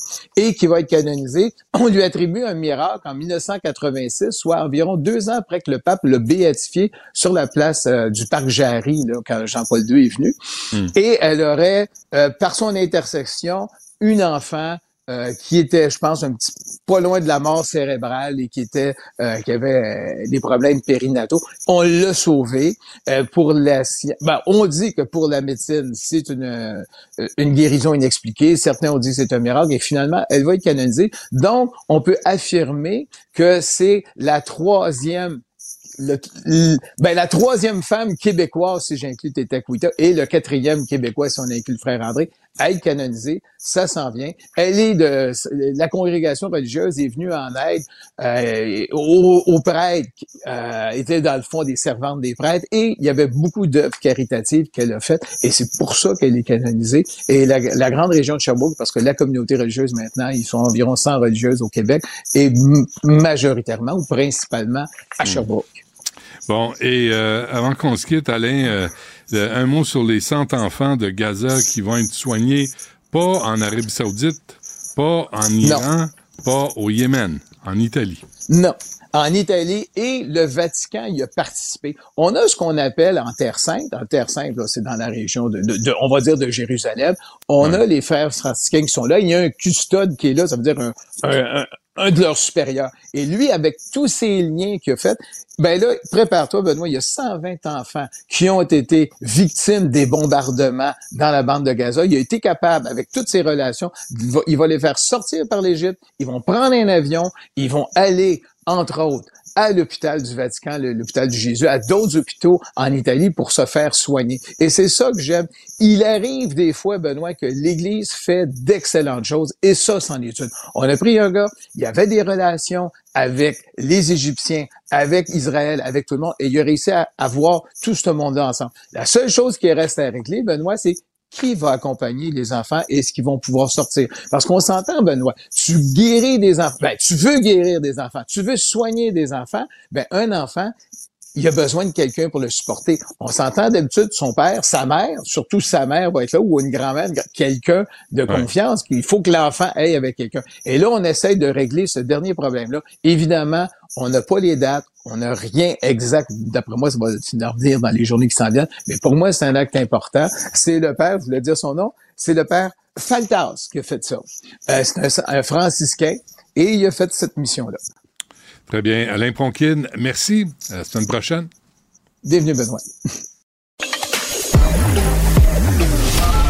Joignez-vous à la discussion. Appelez ou textez le 187 Cube Radio 1877 827 2346. Dans la presse ce matin, on apprend que la Société d'habitation du Québec, la SHQ, va bientôt lancer un appel de proposition pour construire 500 logements modulaires en usine. Avec nous, Claude Foster, qui est PDG de la Société d'habitation du Québec. Monsieur Foster, bonjour. Bonjour, Monsieur Dutrisac. Merci d'être avec nous. Là. Alors, d'abord, à qui revient l'idée là de, de, de se lancer dans le préfabriqué? Ben, je vous dirais, c'est, c'est l'idée de plusieurs personnes, mais principalement, ce pourquoi on peut aller dans ce dossier-là de 500 unités, c'est qu'on a une ministre, Mme Duranceau, qui nous a permis d'aller de l'avant pour 500 unités des 8000 qui ont été octroyées euh, lors de, des dernières annonces. Alors, ce qui est intéressant là-dedans, elle nous a demandé de regarder autrement, de sortir complètement de la boîte, puis de voir qu'est-ce qu'on pourrait faire de différent pour améliorer, un, la productivité, euh, réduire les délais, puis de voir qu'est-ce qu'on peut faire de différent pour être capable euh, d'offrir du logement là, en plus grande quantité puis en plus grand nombre rapidement. Euh, réduire les délais, M. Foster, j'imagine réduire les coûts aussi. ben écoutez, c'est sûr que si on fait cinq unités, vous réduirez pas les coûts. Mais si on parle de prévisibilité, si on parle d'un nombre suffisant qui va faire que les entreprises vont être capables d'organiser leurs usines. Vous voyez, là, on est en direction d'une usine, on a été pris sur la veille, mais, mais ce qui est intéressant, c'est qu'à chaque usine qu'on a visitée, on voit vraiment que lorsqu'on a des, des, plateaux de travail, lorsqu'on a vraiment une répétitivité, il y a vraiment une économie de temps, une économie vraiment dans laquelle, ben en fait, pas, pas d'économie de qualité, mais on voit une qualité de réalisation parce qu'on a des plateaux de travail supervisés par un contremaître et là, on voit vraiment un balai où est-ce que chacune des personnes travaille à sa fonction. Donc, on, est assuré d'une chose, c'est qu'on est dans un environnement qui est parfait pour réaliser de la ah construction. Deux, on essaye de faire le plus possible 80-85% euh, des travaux en usine. Par la suite, on les amène sur le principe du bloc Lego à l'intérieur de chantiers de construction. Et là, à ce moment-là, on a vraiment une économie dans, dans une réduction de délai importante. Ça peut aller jusqu'à 50% de réduction de délai. Vous n'avez pas un projet pilote là, qui est en marche? Oui, ben en fait, là, on est en appel de proposition pour un HLM qu'on reconstruit à Jonquière avec l'OMH de Saguenay. Ce qui est intéressant, intéressant dans ce dossier-là, c'est qu'on parle de 52 logements et on a vraiment une volonté de mesurer l'ensemble des gains par rapport au traditionnel. Là, on est en appel de proposition pour avoir concepteur et producteur, parce que ça, c'est quand même un volet hyper important c'est que si on parle d'un module, ben, il faut s'assurer que dès la conception, on ait en tête qu'est-ce qui est la situation des fabricants. Et finalement, avec euh, la maquette numérique, le BIM, on est capable rapidement d'arriver à une conception qui va être 360 par rapport à l'ensemble des intervenants qui auront à travailler sur ce dossier-là. Vous savez, M. Foster, ma job, moi, c'est toujours de pisser sur la parade. Hein? Vous savez comment c'est, là. Mais euh, est-ce que vous avez une préoccupation architecturale où ça va être, comme on voit à Montréal, les tours à condo d'une boîte dans des boîtes sur des boîtes, puis sacramouille que c'est laid. Tu sais, on a construit des affaires il y a 100 ans, 150 ans avec une technologie bien moins avancée que ce qu'on connaît aujourd'hui, mais ça avait une valeur quelconque. Là, est-ce qu'on va retomber là-dedans, là, juste des boîtes sur des boîtes? C'est pas notre intention. Euh, je dois vous dire que euh, c'est un jeu de Tetris hein, quand on arrive sur un module. à partir du moment où vous avez les concepteurs, les architectes, les ingénieurs qui sont associés dès la, la préparation euh, là, c'est intéressant parce qu'à ce moment-là, on peut avoir des dénivelés, on peut avoir de multiples possibilités. Ce qui est intéressant et pertinent, c'est justement ce qu'on fait maintenant avec les maquettes numériques, c'est d'être capable d'avoir quelque chose de complètement différent, être capable d'avoir une architecture qui ne sera pas stalinienne, on s'entend bien, là, qui va nous permettre d'avoir quelque chose avec, euh, bon, des, des, des, petits débords, de, de modifier. Mais là, auquel on veut s'assurer qu'il y a un gain de productivité, on fera pas un toit et demi à, la sauce euh, Foster ou à la sauce du Trisac. On va avoir un toit et demi qui, à l'intérieur d'un module, pourrait être comme un jeu de Tetris complètement modulé sur quatre étages, sur trois étages, sur deux étages, et qui va permettre au concepteur, à l'intérieur d'une trame, comme le bloc Lego, être capable, avec la trame, de hmm. moduler et d'arriver à une architecture qui va être intéressante par rapport à une municipalité, par rapport à un secteur. Avez-vous joué avec des Lego, vous? Écoutez, euh, oui. Euh, ce qui est intéressant, c'est que moi, quand je, suis un peu, euh, en fait, moi, je, ma date de préemption arrive. Là. moi, à l'époque, lorsque je jouais avec des Lego, j'avais pas grande possibilité parce qu'il y avait mis déjà la porte, la fenêtre à certains ah, endroits. Aujourd'hui, je joue avec mes petits enfants au Lego. Je suis capable de faire une tour Eiffel, je suis capable de faire un camion. Mais à la hein? base, j'ai encore le même kisti de petits blocs Lego ou est-ce que là, il y a eu une intelligence qui est arrivée à l'intérieur de ça pour arriver à de multiples formes? Et c'est impressionnant ce qu'on peut faire maintenant avec un bloc Lego. Hmm. Pensez-vous qu'on peut arriver à, avoir un impact, le projet du préfabriqué? Et il y a une expertise au Québec. là. Est-ce que, d'abord, euh, l'expertise, là, il y a plusieurs compagnies qui peuvent en faire. Et deux, est-ce que ça aura vraiment un impact sur la crise du logement ou même sur la crise d'itinérance? Ben, moi, je le souhaite sincèrement parce qu'à quelque part, euh, on, a besoin de, de, plus d'unités. C'est pas la seule solution de préfabriquer, là, on va s'entendre. Mmh. Mais mmh. avec, avec euh, quand même ce qu'on va mesurer, euh, je souhaite que l'industrie, je souhaite que les gens regardent ce qui va avoir été fait puis qui sont capables de dire bon ben écoute, euh, nous on est capable dans le privé de faire la même chose. Euh, suite à l'article ce matin, là, vous pouvez pas imaginer le nombre de personnes qui m'ont écrit en disant écoute, moi je viens de faire un 24 en préfabriqué, je dois te dire que ce que tu as écrit c'est vraiment ça que j'ai vécu. Euh, là, là, il y a plein de gens qui nous parlent de ces choses-là. Alors nous, ce qu'on veut à Société d'habitation du Québec, c'est comme s'assurer qu'on soit une bonne bougie d'allumage, qu'on puisse aider les gens à voir autrement. Dans, dans plusieurs entreprises, déjà, ils voient autrement. Ils voient les bénéfices du préfabriqué. Mais là, plus on, on va être de gens qui vont travailler par rapport à cette solution-là, plus on va être capable de réduire la crise du logement. OK. Une question niaiseuse. Qu'est-ce que vous pouvez faire pour aider les entrepreneurs, euh, justement, là, à se lancer dans le préfabriqué pour répondre aux demandes? Ben, écoutez, nous, on a, on a une, euh, un service chez nous qui est l'appui à l'industrie.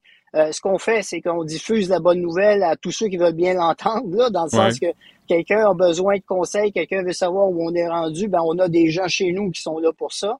On a après ça euh, la volonté par les projets de démonstration. Vous parliez de Jonquière tantôt. On va être capable de bien documenter. On a un office municipal qui, à, à l'intérieur de sa fonction, va être capable de nous sortir l'ensemble des éléments qu'il vit à l'intérieur de la réalisation, mais par la suite aussi par rapport à l'exploitation immobilière. Donc, si vous avez, exemple, un mur qui a été fait dans une condition qui est idéale en usine, puis que par la suite, vous avez zéro défaut une fois que le bâtiment a été, a été livré, vous venez de faire des économies importantes. Mais si on va plus loin, on pourra voir dans, dans 5 ans, dans 10 ans, dans 15 ans, est-ce que la pérennité, elle est supérieure à ce qu'on vit dans le traditionnel? Vous savez, euh, au Québec, là, lorsque je fais une membrane, là, puis il fait moins 20 dehors, là, mais que je dois avancer mon chantier, là, les gens, ils font des miracles. Hein? Ils font, Ouais. je pense, Avec des choses des intempéries. exceptionnelles. Ouais. Mais il ça, reste que c'est quand même une situation qui est pas parfaite lorsqu'on arrive par la suite. Des fois, ben, il y a des petits défauts, puis c'est tout à fait normal, mais si, nous, on va être capable de le mesurer par rapport à ces 52 logements-là. OK, deux, trois affaires là, avant qu'on se quitte, M. Foster, mais euh, je lisais dans l'article de la presse là, cet exemple là, qui a été fabriqué en Beauce euh, pour euh, des hôtels, des résidences pour personnes âgées, des écoles, des immeubles à logement. Il y a un exemple aussi à Boston. Où ça... Est-ce que le Québec a dormi au gaz là-dessus euh, en, en ayant l'expertise chez nous, mais on n'avait on n'avait pas pensé de l'appliquer pour le bien commun? Ben écoutez, euh, je, suis un mauvais juge là. Euh, ce que j'ai le goût de vous dire, c'est que l'industrie présentement est vraiment euh, dans une volonté d'avancer à vitesse grand V dans ce domaine-là. La majorité des entreprises sont présentement à travailler avec les maquettes numériques sur des modèles qui, qui sont fort intéressants. Je vous répète que quand on fait Ouais. la visite des usines, d'un, ils sont, ils sont très généreux hein, à l'intérieur de leurs informations. Mais, mais nous, là, ce qu'on fait, on fait la tournée pour être certain de bien saisir l'ensemble des enjeux. J'ai une équipe complète qui travaille sur ce dossier-là pour être capable, après ça, de mettre correctement à l'intérieur d'un appel d'offres, puis s'assurer qu'on ait le plus de soumissionnaires possible pour notre projet de 500 unités que la ministre nous a permis là, de, de faire. là. Donc, à partir de là, ben, on va en tirer sûrement euh, des enseignements. Mais pour nous, là, ce qui est clair, c'est le futur. Euh, puis de voir la transformation de ceux qui faisaient que de l'unifamilial qui s'en vont maintenant vers le multifamilial, ça, c'est une excellente nouvelle pour le Québec. Mais là, vous pouvez pas me dire que ça va coûter moins cher. Si l'immeuble, en fin de travaux, là, aura coûté moins cher que si on le fabrique de façon traditionnelle. Ben écoutez, si euh, je vais vous donner un exemple là, très concret là, parce que les, les équipes chez nous nous ont bien documenté les choses là, puis je vais faire l'exemple là, par rapport à la voiture. OK? La Mm. voiture là, en 1908 là, la Ford T, la première Ford T qui a été mise en marché, là, a coûté 850 dollars. En 1927 là, après 16.6 millions de Ford T là, la même voiture se vendait 350 dollars. Fait qu'on va, on va amortir si j'arrive avec un modulaire, si j'arrive avec quelque chose qui va devenir un standard, est-ce qu'on va arriver, quand je parle de standard, c'est pas tout pareil, là, mais être capable d'arriver avec euh, un- une typologie qui, euh, bon, fait sens à l'intérieur d'un- d'une dimension qui peut s'en venir sur les autoroutes ou ailleurs, ben pour moi, là, le jour où on arrivera à une uniformité, peut-être pas complète, mais la plus avancée possible, Hmm. je pense qu'on va réduire les coûts de façon considérable. Dernière affaire, M. Foster, la bureaucratie au Canada, au Québec, elle existe. Euh, vous êtes là, il y a la Société canadienne d'hypothèque, de logement. Euh, il y a aussi l'obtention des permis de construction qui pose euh, problème. Est-ce que ça fait partie de, l'enveloppe, de dire oui, le préfabriqué, maintenant on va s'attarder à la bureaucratie ça, pour pas que les entrepreneurs s'enfargent dans les fleurs du tapis? Écoutez, euh, dans, dans les dernières semaines, là, on a eu plusieurs rencontres. euh, euh, la ministre a eu plusieurs rencontres avec de nombreux acteurs. et on voit vraiment une volonté d'avancer par plusieurs municipalités. Là, il y a des, des avancées par des projets de loi qui vont permettre là, euh, d'accélérer certains processus. Donc, il y aura les outils pour les villes qui voudront avancer plus rapidement, s'ils veulent euh, le faire autrement. Ils auront l'outil pour le faire. Donc, pour moi, c'est ça qui est intéressant. Dernièrement, je parlais avec un, un maire d'une ville qui me disait, écoute, moi, j'ai un terrain qui est prêt, j'ai mes infras. Maintenant, qu'est-ce que tu peux me proposer? Je suis prêt à recevoir plusieurs possibilités. Ben, je dis, écoutez, on est en train de travailler sur quelque chose. Donc, il y a plusieurs municipalités qui sont prêtes à regarder autrement. Donc, euh, pour moi, là, je pense que ces gens-là, il, il, va y avoir vraiment une volonté d'accélérer le processus. C'est intéressant. Euh, des nouveaux immeubles staliniens qui s'en viennent euh, au Québec. Non, non, c'est ça, je le sais. Je fais exprès. Euh, ben écoutez, Claude Foster, PDG de la Société d'habitation du Québec, soyez prudents sur la. Bonne chance, vraiment. là. C'est le fun d'avoir des idées comme ça, puis de voir peut-être qu'il y a des solutions aux problèmes sociaux qu'on connaît. On y travaille tous, puis c'est pas juste une situation de la Société d'habitation, c'est tout le monde. Très bien. Lâchez pas. Merci. Merci. Une voix qui porte, des idées concrètes, des propos qui résonnent. Benoît Dutrisac, déstabilisant, juste comme on aime.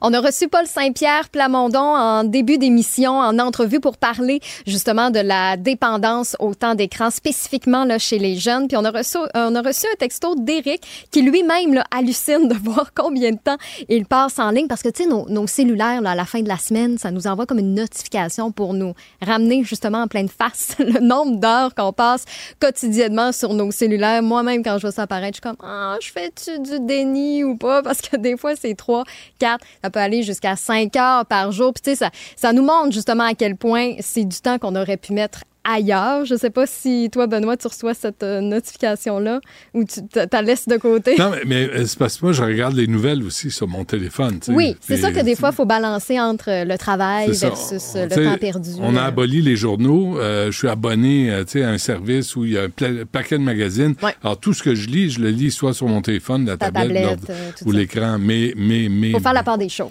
Faut faire la part des choses. Mais je ne suis pas sur TikTok ni sur les réseaux sociaux. Ce ah. qui fait que ça réduit mon temps euh, d'écran. Excellent. Et, j'en suis moins cinglé.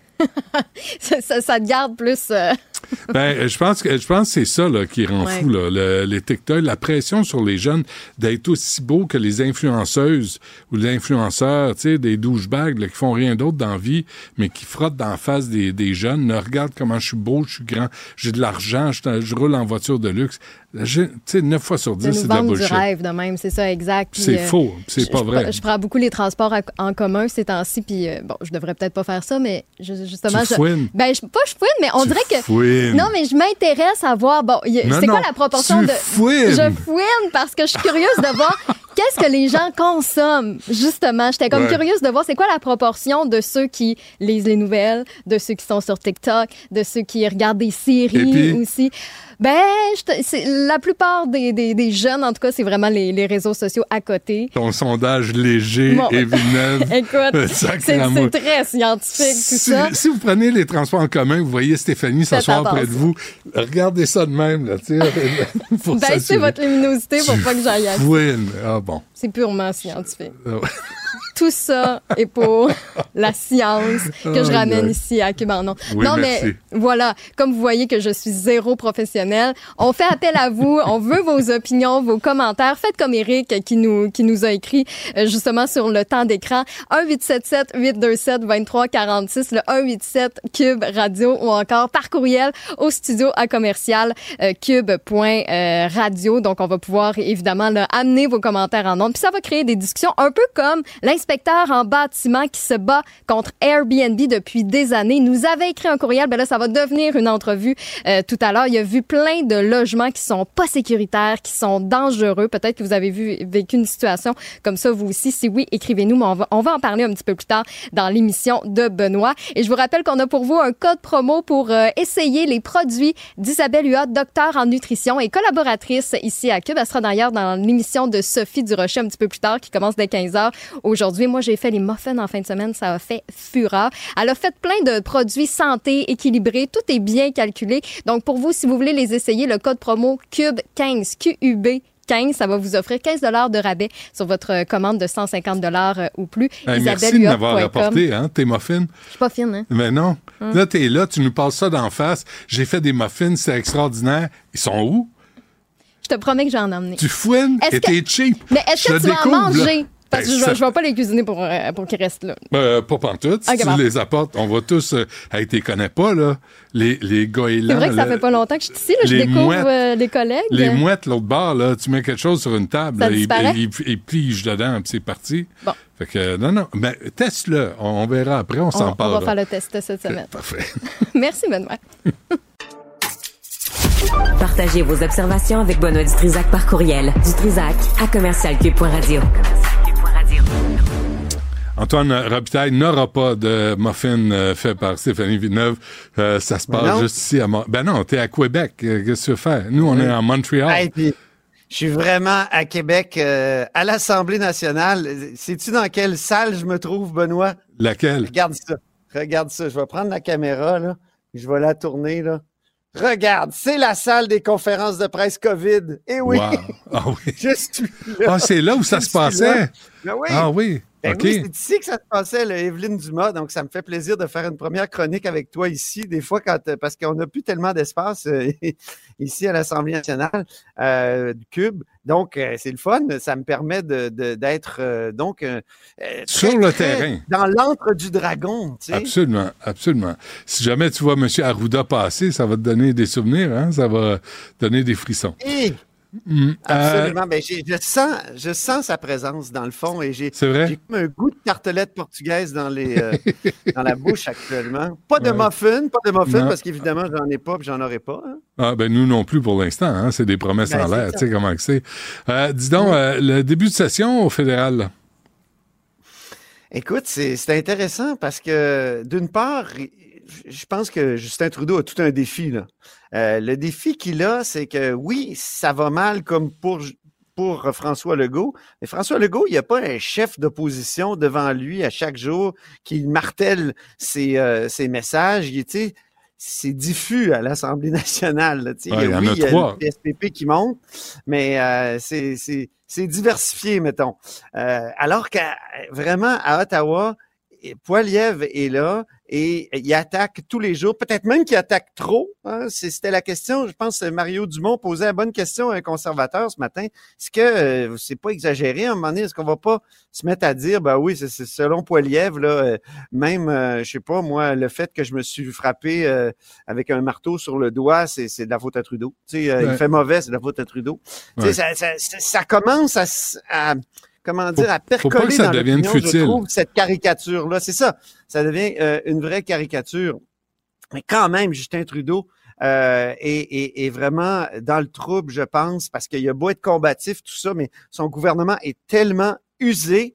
euh, et on sait ce que ça fait un gouvernement usé. T'as beau dire n'importe quoi, t'as beau faire tous les progrès ou toutes les meilleures lois qu'il faut euh, que, que, que tu peux, et, et- et le résultat est le même. Ben, s'il par les la faisait, ouais, mais Antoine, s'il les faisait, les meilleures lois, je reviens, on l'a cité plus tôt dans l'émission, Alexandre Dubé l'a cité, tu sais, Pierre-Hugues Boisvenu qui dit, vous faites un sommet sur les chars volés, vous en faites pas sur les féminicides puis la violence conjugale, allumez un peu, ben, il a raison. Oui. Puis si Trudeau allumait un peu, puis s'il vivait euh, autre que dans sa tour euh, d'ivoire, peut-être qu'il constaterait qu'il y a des choses à régler sur le terrain.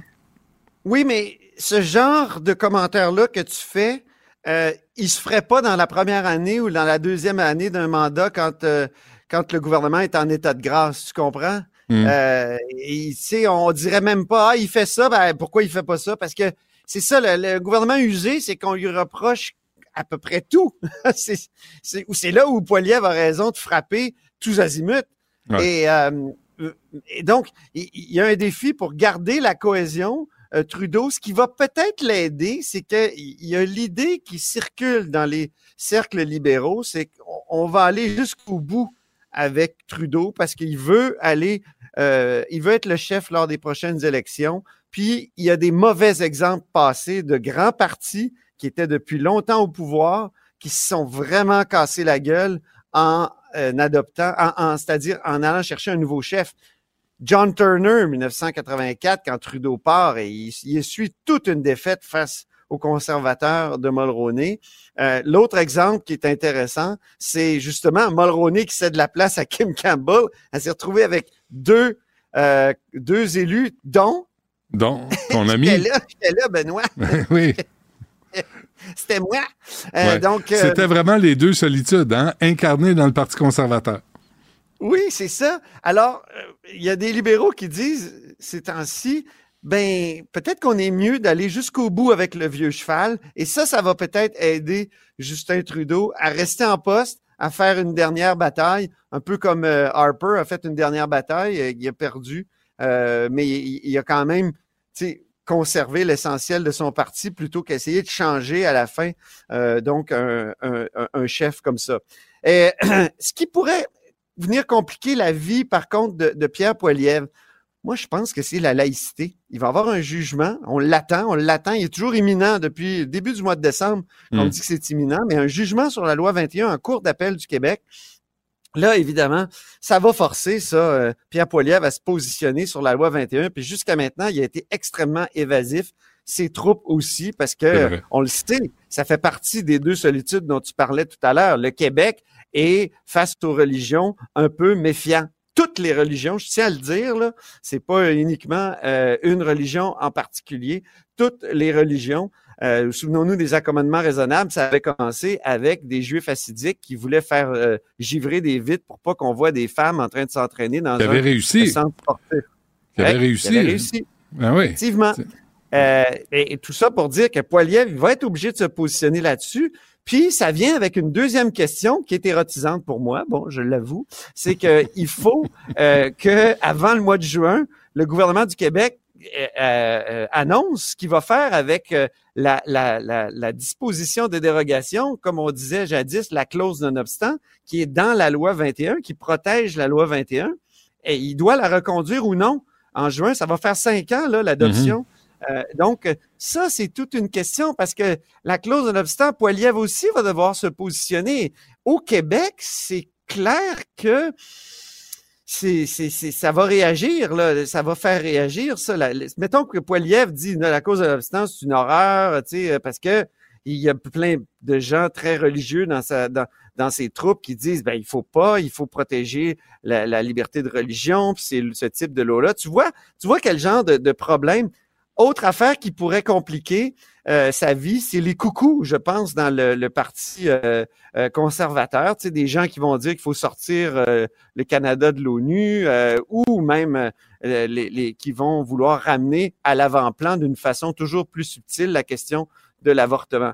Ben, ça, ça peut aider le Bloc québécois. Le Bloc québécois qui est en difficulté, je pense, actuellement, c'est-à-dire il va bien, là, il y a des bons, bons chiffres actuellement, mais il est en ça- la difficulté qu'il a pour la, la prochaine session, euh, c'est que les gens veulent changer de gouvernement. Ils sont tannés de Justin Trudeau. Je reviens à ma question de l'usure.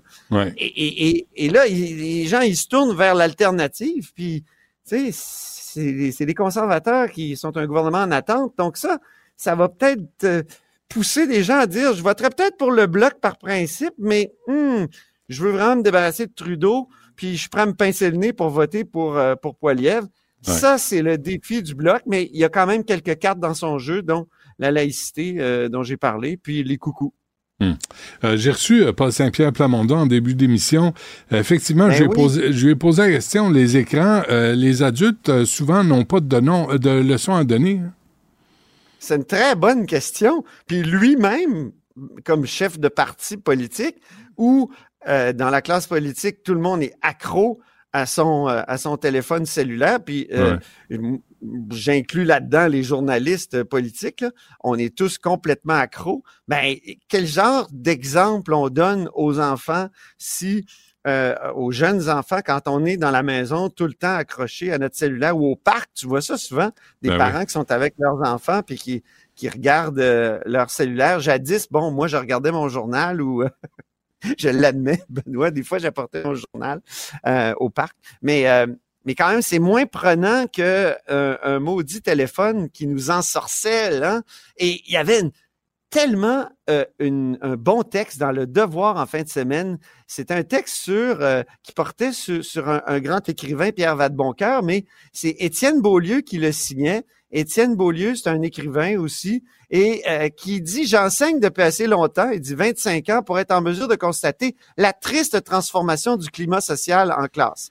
Écoute ça, il dit Avant, il dit les pauses et les périodes de cours, c'était des moments de respiration collective jadis bruyants au possible, chaotiques, emportés et pleins d'imprévus, mais humainement riches, instructifs comme une sorte de prolongement du cours et souvent plus important que le cours lui-même. Aujourd'hui, c'est quoi?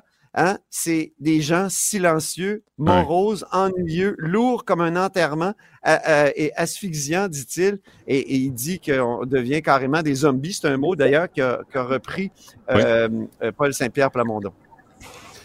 Bon, alors on va voir où ça nous mène, mais je pense que Luc Boileau devrait s'en mêler. Ça fait partie des problèmes de santé publique. Il faudrait peut-être que Luc Boileau fasse partie de la société au lieu qu'il soit dans un, un- un bureau quelconque là, où c'est difficile de, de s'adresser à lui et d'avoir des réactions. Euh, puis avant oui. qu'on se quitte, un mot sur juge Dugré. Le juge Dugré, donc, c'est un excellent article euh, de notre bureau d'enquête. Là, il a été payé 1,3 million pour rester chez lui. Euh, c'est- incroyable parce que les juges nous disent de- souvent que les délais en justice, c'est- épouvantable. Et lui, il n'y avait pas assez de de- d'années d'expérience, pas d'expérience, mais d'années au travail pour justifier une retraite pleine. Oui, c'est ça, d'ancienneté. Et euh, c'est en contestant euh, toutes les, les, les, les, les- suspensions, puis tout, tout ce que toutes les, toutes les mesures qu'on a faites à son égard, et, et même euh, il y a- il y a le, le, le Conseil de la magistrature qui recommande son, sa destitution, mais c'est en contestant qu'il a pu accumuler assez d'années sans travailler pour obtenir sa, sa pleine retraite. C'est incroyable. C'est quoi? C'est son salaire même a été augmenté, passé de 338 000 à 383 700. Ben C'est- oui. incroyable. Et donc, euh, ces gens-là qui nous disent tout le temps, c'est mauvais les délais, c'est tout ça, mais ils- se servent des délais. En tout cas, lui s'est servi d'un délai important pour euh, finalement à, à- à son euh, à son profit. avantage, et oui, et c'est Ouais. terrible. On va voir s'il va être destitué parce que là, c'est toute une décision. Là, là aussi, c'est constitutionnel, mon cher. Euh, c'est c'est- c'est le- l'article 99 qui dit, dans, dans la- l'acte de l'Amérique du Nord britannique, qui dit que ça prend un vote des communes, du Sénat. En tout cas, tout le monde doit se prononcer là-dessus. C'est évidemment pour protéger l'indépendance du judiciaire, puis c'est important. Euh, mais il y a des juges c'est euh, fou, euh, parfois qui méritent de, disparaître. C'est fou que, comme on dit, le meter continue à, à rouler, tu sais. Au lieu de dire, t'es suspendu, ça s'arrête là, puis qu'est-ce que tu veux? Mhm. T'avais juste à pas dire des niaiseries, puis tu l'aurais eu, ta pension, euh, à deux tiers Puis à de ton salaire. des jugements tard, hein, il ne livrait pas ses Ouais. jugements, en tout cas. C'est ça. Ben, on le salue. En tout cas, euh, il, il se prépare pour des belles longues euh, vacances. euh, hein, sur le- Hey, incroyable. Gagnant à vie. Ouais, c'en est un. Antoine Robitaille, merci. À demain. Oui, à bientôt. Rejoignez Benoît Dutrisac en temps réel par courriel. Dutrisac à commercialcube.radio. Rejoignez Benoît Dutrisac en temps réel par courriel. Dutrisac à commercialcube.radio. Euh, Souvenez-vous, euh, en mars euh, dernier, euh, 2023, l'incendie majeur qui avait coûté la vie à sept personnes, euh, ça s'est passé dans le Vieux-Montréal. C'était des Airbnb et euh, c'était un édifice euh, patrimonial qui est encore là, euh, placardé à l'abandon. Là, ça, fait presque un an et euh, on n'a pas euh, réparé l'immeuble. Euh, sept, euh, sept décès parce qu'il y avait eu euh, négligence. En tout cas, l'enquête est ouverte. Ben, je pense que c'est euh, c'est un dossier oublié, là, Airbnb, puis je- ça vaudrait la peine de- d'y revenir. On a avec nous Nicolas Leblanc, qui est inspecteur à Inspection Holispec. Euh, Monsieur Leblanc, bonjour. Bonjour, M. Tituzac. Merci d'être avec nous. Vous, vous, vous faites l'inspection euh, d'immeubles et, euh, et, et vous êtes tombé sur des, euh, des logements Airbnb qui vous, euh, qui vous posent problème. Oui, ben c'est que moi, dans l'exercice de mes fonctions, là, je me promène un peu partout à travers le Québec, là, puis ça, donc j'ai souvent alloué des Airbnb là, pour question travail.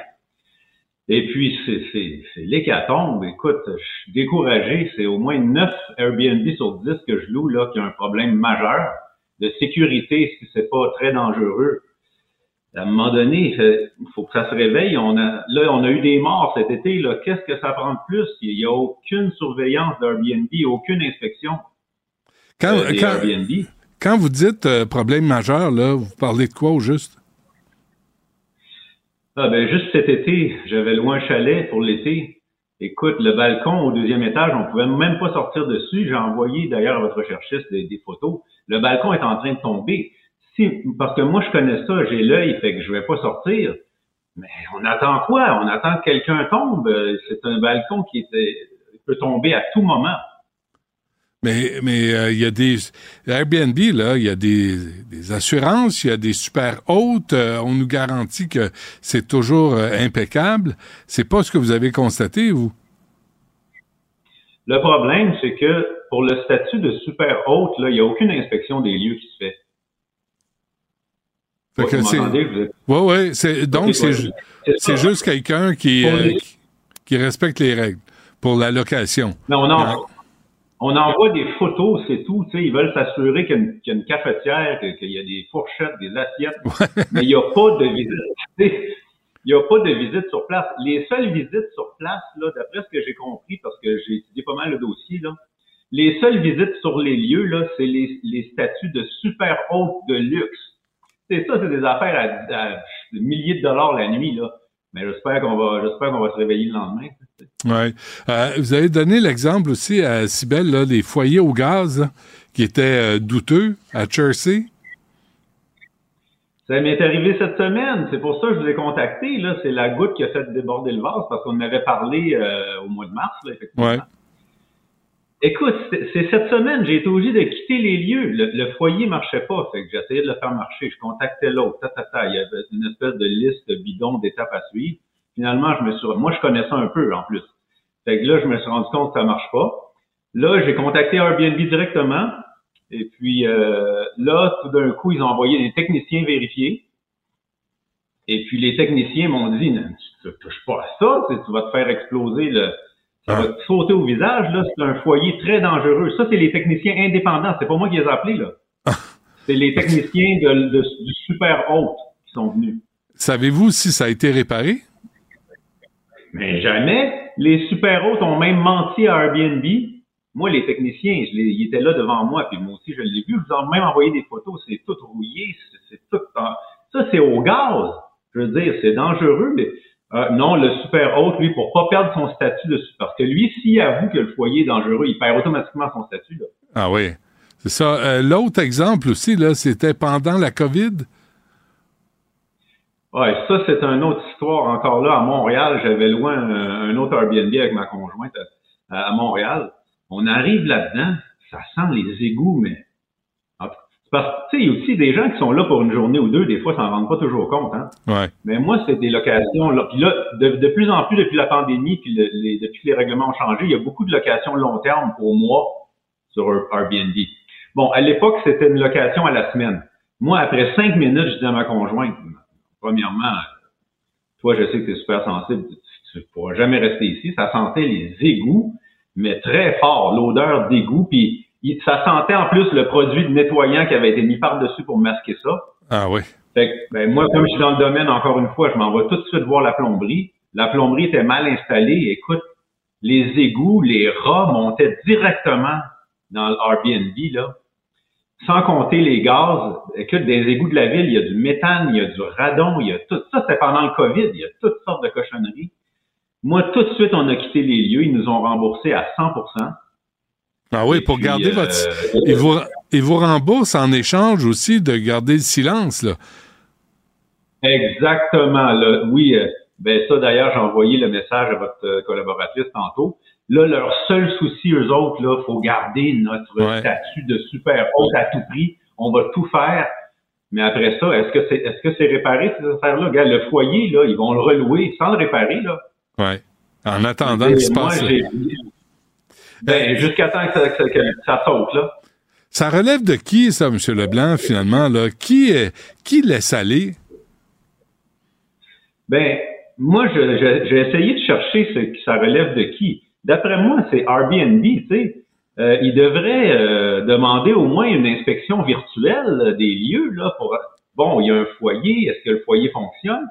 Tu sais, je comprends, ils peuvent pas se rendre sur place dans chaque Airbnb, là, ça n'a aucun sens. Mais au moins pour les super hôtes, exiger une inspection virtuelle, tu sais, comme euh, promène pas dans ta maison avec euh, WhatsApp là, ou euh, une application et puis on va vérifier certaines choses. Mais, Euh, mais ça n'a pas d'allure. À la suite de l'incendie dans le Vieux-Montréal, M. Leblanc, euh, Caroline Proux, euh, qui est la ministre du Tourisme, avait dit on va avoir des, des inspecteurs. On a appris qu'à Montréal, les inspecteurs sautaient un tour de temps en temps. C'était pas très rigoureux là, comme, euh, comme travail.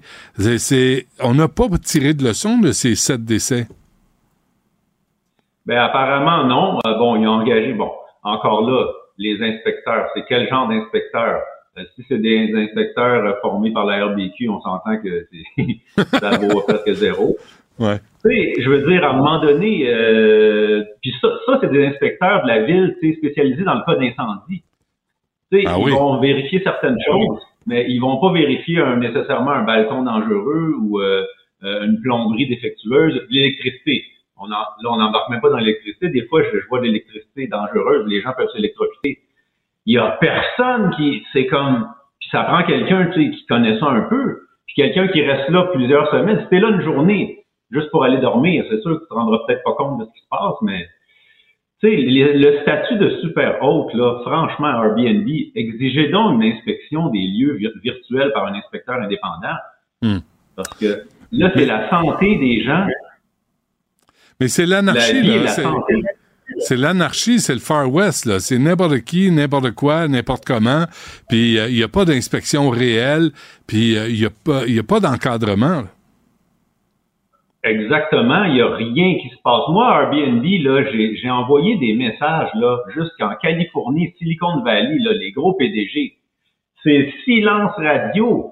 C'est comme, je ne sais pas c'est à quel game qu'ils jouent, mais c'est il y a personne qui répond. Écoute, quand je me suis rendu jusqu'au président là, puis il y a rien, rien, rien. Tout le monde ne veut pas se mêler de ça. Hmm. Mais, mais là, tu sais, même après qu'il y a eu des morts à Montréal, ça bouge Mais- pas. Mais vous avez vu le, le nouveau slogan d'Airbnb? L'avez-vous vu? C'est euh, le, nouveau le nouveau slogan d'Airbnb, c'est We don't give a fuck. Ou peut-être. Ah, ben, ça, je suis pas sûr. Ben, ils se sont inspirés peut-être d'Elon Musk. Oui. C'est les clients, allez vous faire foutre. On veut Ouais. votre argent, mais pas C'est votre tout. sécurité. C'est tout. Mais, mais C'est. Mais c'est aux élus de, euh, au niveau municipal, au niveau provincial, de vérifier quel est- quels sont les états des lieux. Euh, Puis pour l'instant, on ne le fait pas de toute évidence. Ben, il y a la, pour être euh, hôte sur Airbnb, là, ça prend le, le, le, le- le permis, là, de, de, de l'Institut d'hôtellerie ou quelque chose comme ça. Ça prend un permis, là, d'un or- d'un organisme, là. C'est comme, vous vérifiez rien, vous donnez le permis, vous encaissez l'argent, puis, tu sais, c'est une business Ouais. uniquement d'argent à un moment donné. Ouais. Je pense qu'on va retourner à l'hôtel, hein. On va oublier Airbnb, puis on va réserver à l'hôtel. Je pense que c'est plus sécuritaire.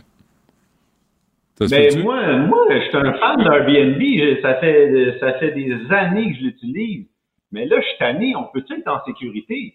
Moi, Ouais. j'aime ça, Airbnb. C'est pas pour les, les dénigrer. Mais, hey, surveillez, tu sais, le statut de super hôte, là, on s'attend à quelque chose de sécuritaire. Ouais. Qu'est-ce que ça sent le rat avec euh, l'égout, le méthane puis le radon?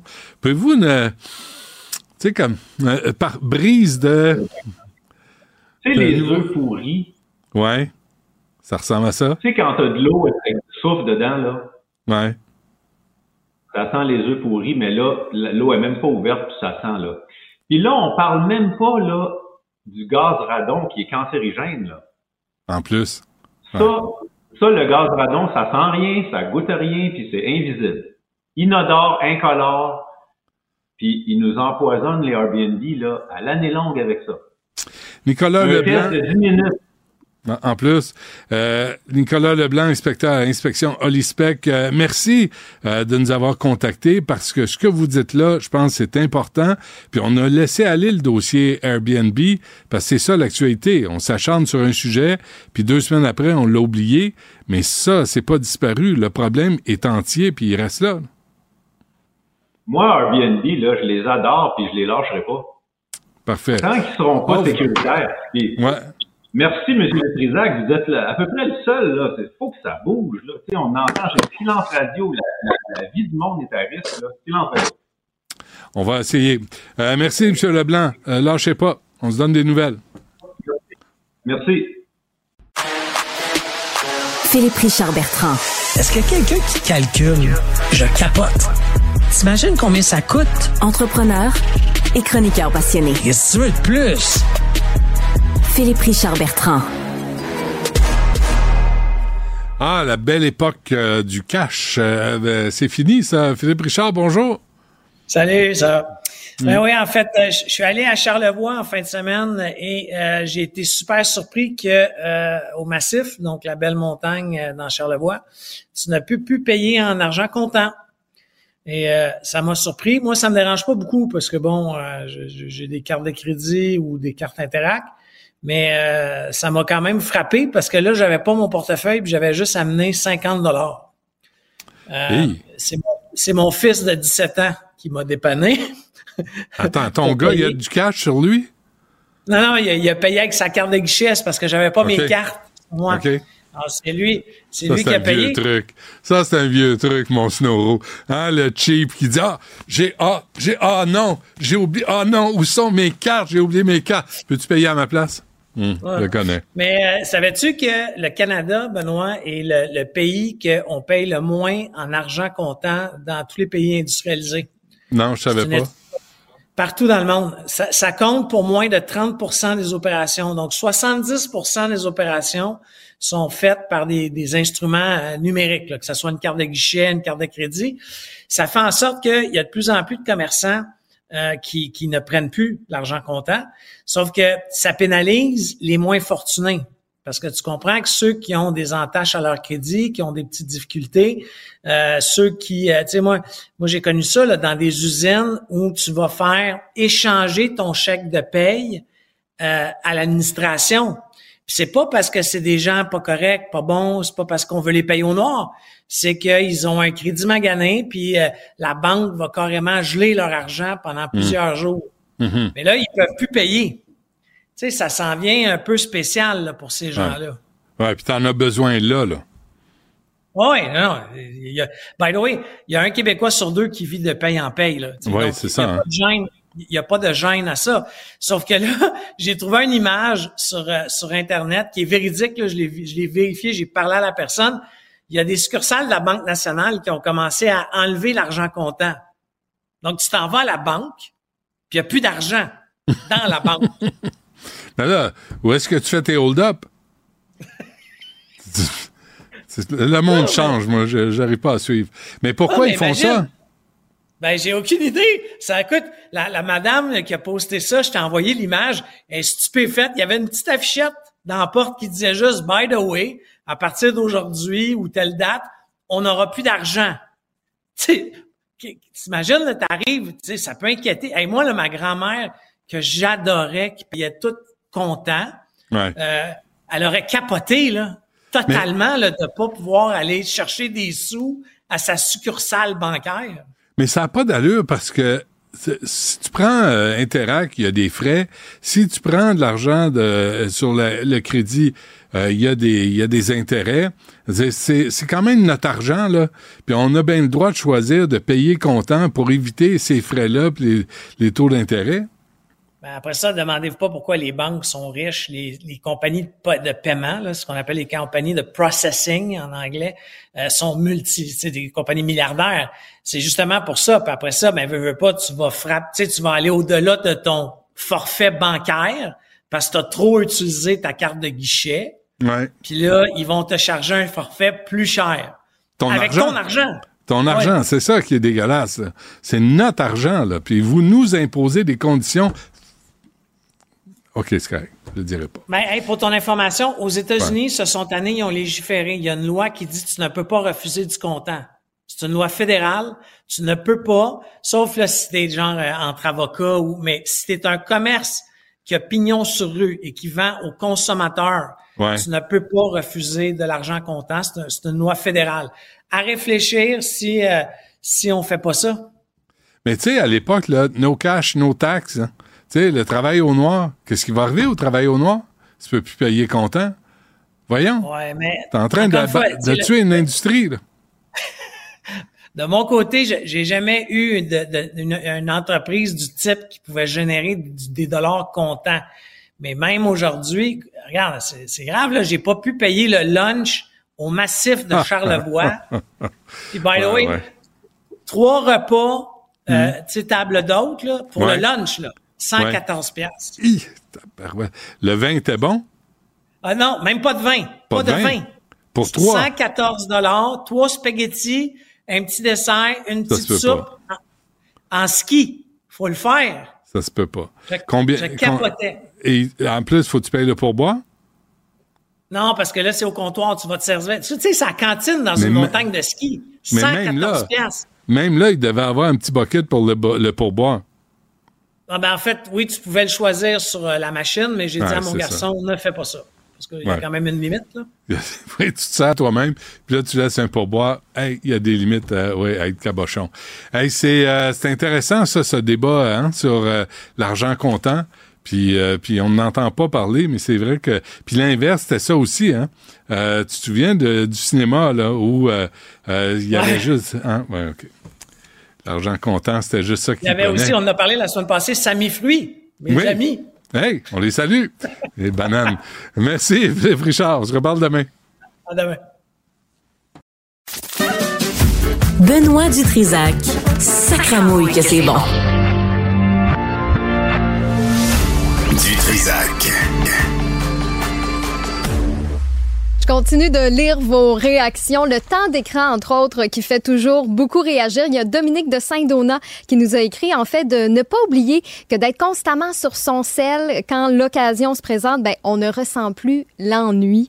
Puis que c'est nécessaire de s'ennuyer parce que c'est dans ce temps-là, qu'on devient beaucoup plus euh, créatif. Excellent point euh, que, que t'apportes, euh, Dominique. Mais tu c'est difficile de se débarrasser de ce foutu cellulaire quand tout est rendu là-dessus. Là. C'est pas, pas pour rien que c'est rendu une habitude, c'est parce que c'est rendu compliqué. Donc, euh, vous pouvez continuer de nous écrire, que ce soit par courriel au studio à commercial cube.radio ou encore par texto au 1877-827-2346. Peut-être plus simple, le 187 Cube Radio. Rentrez-nous dans vos contacts, comme ça, ça va devenir vraiment euh, machinal de nous texter à tous les jours. J'ai d'ailleurs reçu un autre courriel concernant l'application de Cube. Notre auditeur, il n'avait pas fait euh, la mise à jour, donc ça fonctionnait plus sur Apple. Ça pouvait marcher encore, mais sur Android, non. Donc, c'est pour ça qu'on a fait une mise à jour, que l'application a changé, euh, a changé un peu. Si vous avez euh, perdu vos repères, on le comprend, c'est normal, mais euh, on peut vous aider. On a une équipe de support là, qui travaille là-dessus à tous les jours. Ils vous répondent vraiment rapidement. Donc, écrivez-moi à Cube, euh, à studio à commercial cube.radio, puis moi, je vais faire le transfert. Puis vous allez voir, ils vont vous répondre là, personnellement. Vous auriez dû nous voir en bas tantôt dans la cafétéria sur l'heure du lunch à, à regarder les lunchs des autres parce que je vous ai avoué euh, tantôt que j'étais quand même fouineuse. Donc, euh, j'aime ça regarder qu'est-ce que les autres, euh, qu'est-ce que les autres mangent. Puis Jessica Giroux, une de nos collègues, se faisait une belle salade. Puis elle me disait en fait que c'est parce que euh, Isabelle Huot lui avait dit que trop de gras sur l'heure du lunch, c'est ça qui cause notre, endo- notre endormi, tu sais, qui arrive une heure et demie plus tard, là, on digère, puis là, on s'endort, euh, on s'endort pendant, pendant qu'on travaille. Donc, l'idée, c'est vraiment de manger léger. Et Isabelle Huot, docteur en nutrition, a justement lancé ces, ces repas prêts à manger qui sont emballés sous vide, à livre partout à travers le Québec. Donc, si vous voulez pas avoir envie de siester au travail l'après-midi, ben peut-être opter pour justement des repas qui sont bien balancés. Puis à Cube, on a un code promo pour vous, QUB15. Ça vous offre 15 dollars de rabais sur votre commande de 150 dollars euh, et plus. Donc QUB15, ça se passe au isabellehuot.com pour voir les différents euh, produits. C'est tout pour moi, Benoît, aujourd'hui. C'est tout? C'était un beau lundi. Bon, euh, tu peux aller consulter ton téléphone. Consulter mon Voir- téléphone Voir, voir et- ce que tu as raté. et préparer mes muffins pour euh, cette semaine. Mais j'attends, je m'attends à rien. Euh, merci. Non, je Ah! C'est m'attends beau à rien. la confiance. Non, mais t- tant que je l'aurais pas vu, je l'aurais pas cru. Fait que j'attends tes muffins. À quoi? Euh, ben, il y a diverses sortes. Là. Aurais-tu une euh, préférence tout de suite que Non, je pas, regarde? pas au chocolat. Pas au rien chocolat. rien Ok. de chocolat. Oh mon Hein, Dieu, je savais je- pas que t'aimais pas le chocolat. Non, j'aime ça, Qu'est-ce mais. que t'as contre le chocolat? Ben, qu'il y en a partout euh, ces temps-ci du Ah. chocolat. Fait que j'aimerais ça aux fruits ou euh, Quelque chose de différent. de- à l'orange, par Tu exemple. veux que je te surprenne? Surprends-moi, je t'en prie. Parfait. Merci. Merci, Benoît. pour aujourd'hui. Bye. Du Trisac. S'il y en a un dont la sagesse est pas encore arrivée avec le temps, c'est bien lui. Toujours aussi mordant que les premiers temps. Il est temps. Benoît Dutrisac. Bon, Maxime Delan est parti pour la semaine se faire bronzer la bisonne quelque part sur euh, une plage quelconque. On a hâte de voir la couleur euh, à son retour. Pas de la bisonne, mais tu sais, en général, là, on veut pas voir ça. Sarah Maud Lefebvre est avec nous, journaliste au bureau d'enquête de Québécois. Sarah Maud, bonjour. Bonjour. Bonjour, merci d'être avec nous. Euh, merci de prendre la relève. Ça me, ça me rassure. Euh, D'abord, tu veux euh, aborder la question de la Chine qui espionne encore les snowros. Oui, on a mis la main sur un rapport euh, qui date de 2010 du Service canadien du renseignement de sécurité, donc les services secrets canadiens, qui, dans le fond, explique que l'espionnage en provenance de la Chine, l'espionnage industriel, euh, euh, les manœuvres d'ingérence politique, euh, ça date pas d'hier. En fait, c'est depuis le début des années 2000 que la Chine est considérée comme le principal acteur d'ingérence au Canada. Ah oui. Et puis, euh, ça, mais ça change quoi, là? Parce qu'on on le sait, là. On le sait qu'ils ont des espions à travers le Canada. On l'a vu à Brossard. C'est pas réglé, hein, non plus. Les pseudo-centres communautaires de Brossard, là. Euh, ça, on fait quoi? Ah ben qu'est-ce qu'on fait? En fait c'est plus qu'est-ce qu'on fait pas c'est ça qui semble être le problème Euh, les, les services secrets canadiens tentent depuis des années d'alerter le gouvernement à ce sujet-là même le, le- le précédent euh, directeur du SCRS Richard Fadden en 2010 avait fait une sortie où il public là il avait accordé une entrevue à la CBC entre autres il avait dit nous avons présentement au Canada des politiciens qui sont contrôlés par des États étrangers et, et cette sortie-là avait été très Ouais. mal reçu. Il avait été convoqué en comité parlementaire. Je crois que c'est le NPD puis le Bloc québécois qui avait demandé sa démission. Après, les services canadiens, même s'ils étaient au courant des services secrets de la présence de la Chine, ils n'ont rien dit publiquement pendant des années. C'est seulement dix ans plus tard, en 2019, qu'on a mentionné à nouveau, pour la première fois le problème de la Chine. Et les services secrets canadiens, les écouter, on, on, on essaie de prévenir le gouvernement, il ne se passe rien. Et il a amené ce qu'on a vu dans les dernières années, donc des sources à l'intérieur même du SCRS qui coulent des, des révélations à différents médias en disant, écoutez, c'est j'ai trahi mon devoir de loyauté, mais c'est la seule façon euh, pour nous que, que l'information se rende jusqu'à la population. Mais dans le fond, on n'en parle pas parce qu'on veut pas perdre sa job, là, si je comprends bien. Euh, on en non, je, je, je pense que les services secrets canadiens ont vraiment essayé d'en, parler le plus possible. C'est plus les Ouais. différents gouvernements pouvoirs qui ont fait la sourde oreille. Pourquoi? Est-ce que c'était pas le sujet euh, peut-être populaire du jour? Est-ce qu'on ne le prenait pas au sérieux? Qu'est-ce qu'on voyait sur le terrain? Hmm. Mais vraiment, nos agents secrets nous le disent. La Chine est là et est là de façon intense depuis le début des années 2000 au moins. Bon, alors, euh, écoute, on, on verra ce que ça donne, mais on le sait, on est alerté, on l'a été, on l'est encore. Ça fait 20 ans qu'on le sait, puis euh, on est assis sur nos mains. C'est euh, qu'est-ce que tu veux faire?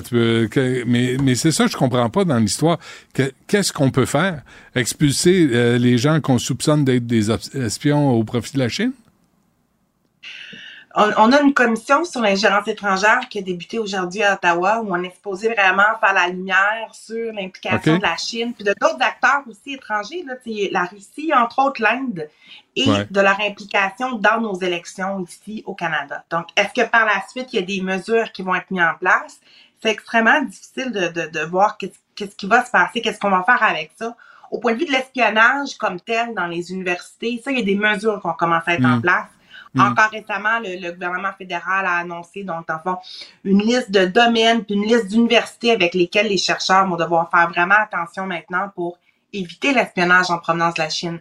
Maintenant, quand on parle de l'ingérence politique, donc du, du rapprochement euh, d'acteurs du gouvernement chinois auprès de nos politiciens, c'est là que ça devient un peu plus compliqué. Comment comment contrer ça? Comment s'assurer que nos politiciens sont pas influencés par la Chine euh, qui, qui- c'est- tout cet aspect-là. Ouais. On demande à nos politiciens de de- de- d'arranger quelque chose qui les concerne eux-mêmes, mais il y a tout cet aspect-là qui est encore un Mm. peu complexe. Ouais, mais j'imagine que c'est au fédéral ça se passe de toute façon. Là. Je pense pas que la Chine euh, ait le goût d'influencer quelqu'un au gouvernement provincial. Ah, on ne sait pas pour le gouvernement provincial, on n'a on a, on a jamais entendu euh, parler euh, de cas probants jusqu'à maintenant, mais on a entendu parler certainement de cas d'espionnage industriel au Québec. Mmh, mmh. Il y a quand même eu, par exemple, on peut penser au cas présumé d'espionnage à Hydro-Québec. Euh, on a aussi vrai. les présumés de police chinoise sur lesquels la, la Gendarmerie royale du Canada enquête toujours. Donc, des Mm. centres qui sont soupçonnés de faire de, de l'espionnage sur des citoyens d'origine chinoise ici. Euh, au Québec, ce qui, ce qui est pas anodin. Donc, euh, le Québec n'est pas épargné par ce phénomène-là, Ouais. qui est, ce fléau-là qui est mondial. Puis il y a des communistes à Québec solidaire en passant, Sarah Maud. Je t'informe de ça, là. Méfie-toi. Euh, il y a ce juge, on en a parlé beaucoup aujourd'hui, là. Euh, ben, euh, comment il s'appelle? Gérard Dugré. Ce juge-là de la Oui. Cour supérieure du Québec, là, qui se la coule douce depuis quatre ans. Oui, c'est un cas assez particulier, en fait. C'est que Gérard Dugré, il a, euh, dans en décembre 2022, les procédures ont commencé en 2019. Là. Depuis 2019, il ne siège plus du tout à la Cour supérieure du Québec depuis qu'on depuis qu'a commencé une enquête sur lui. Donc, ça fait quatre ans qu'il ne siège plus et qu'il touche un avantageux salaire quand même de 338 000 par année. Ce juge-là, il y a deux ans, le, le- le- en fait en décembre 2022, donc un peu, un peu moins que ça, euh, le Conseil de la magistrature du Canada a demandé à ce qu'il soit destitué complètement, donc que, que, que son statut de juge soit révoqué. Il conteste cette demande-là en révocation. Et tant qu'il conteste, il est encore juge. Mhm. Puisque euh, il faut vraiment que cette révocation-là soit atteignée par le Parlement et le Sénat canadien pour être effective. Donc, pour l'instant, il conteste. Donc, pendant ce temps, qu'est-ce qui se passe? Ben, il continue d'accumuler des années d'ancienneté comme juge. Donc, la semaine dernière, il a atteint le, le, le seuil minimal de 15 ans d'ancienneté comme juge qui lui donne droit à sa pleine pension euh, comme juge. Donc, peu importe s'il sera révoqué ou pas, qu'est-ce qui va se passer dans l'avenir, ce Ouais. juge qui ne siège plus depuis quatre ans a maintenant droit à sa, à sa pleine retraite depuis la semaine dernière. Puis il y a même eu une augmentation de salaire de presque 50 000 à rien faire. Ça, c'est pas pire quand même, hein? C'est la rémunération des juges, en fait, qui a, augmenté, puis beaucoup augmenté au cours des dernières années. Donc, comme il est toujours juge, il a eu droit à la même augmentation de salaire de, de ses collègues. Fait que certainement, euh, ça fait grimper la, la facture, euh, sans compter aussi euh, les frais liés à, euh, à sa défense, parce que c'est les contribuables canadiens, québécois qui payent pour, pour sa défense, en fait, Ben puisque oui. il conteste le fait d'être évoqué. Ça, mon collègue Jules Richer avait écrit l'année passée qu'on en était rendu à 2,2 millions pour sa défense. Donc, il faut ajouter à ça une autre année de frais juridiques qui est l'année 2023. Donc, euh, oui, ce, ce juge qui ne siège pas depuis plusieurs années coûte quand même assez cher aux contribuables. Il pourrait peut-être écrire une lettre ouverte puis nous remercier. Hein? Il me semble, là, ça, ça serait la moindre des choses. Juste un, un petit mot pendant que je me la coule douce, euh, juste un petit merci pour me payer à rien faire et euh, m'assurer une retraite à vie. Je sais pas. Question de courtoisie, en tout cas. Peut-être trop demandé. Euh, Sarah Maud Lefebvre, qui est du bureau d'enquête de Québécois. Merci. À demain. Merci beaucoup. Bonne journée. Salut. Une voix qui porte, des idées concrètes, des propos qui résonnent. Benoît Dutrisac, déstabilisant, juste comme on aime. La rencontre du rocher du Trisac. Dans ce cas-ci, est-ce que c'est criminel? Tout. Une dualité qui rassemble les idées. Mais non, tu peux pas dire ça. On rembobine cette affaire-là. Non, non, non, non. Prends soin de toi, là. Oui, Hein, tu me protèges. Je le sais. Compte toi-même. La rencontre du rocher du Trisac. Écoute, Benoît, quand Ouais. je parle.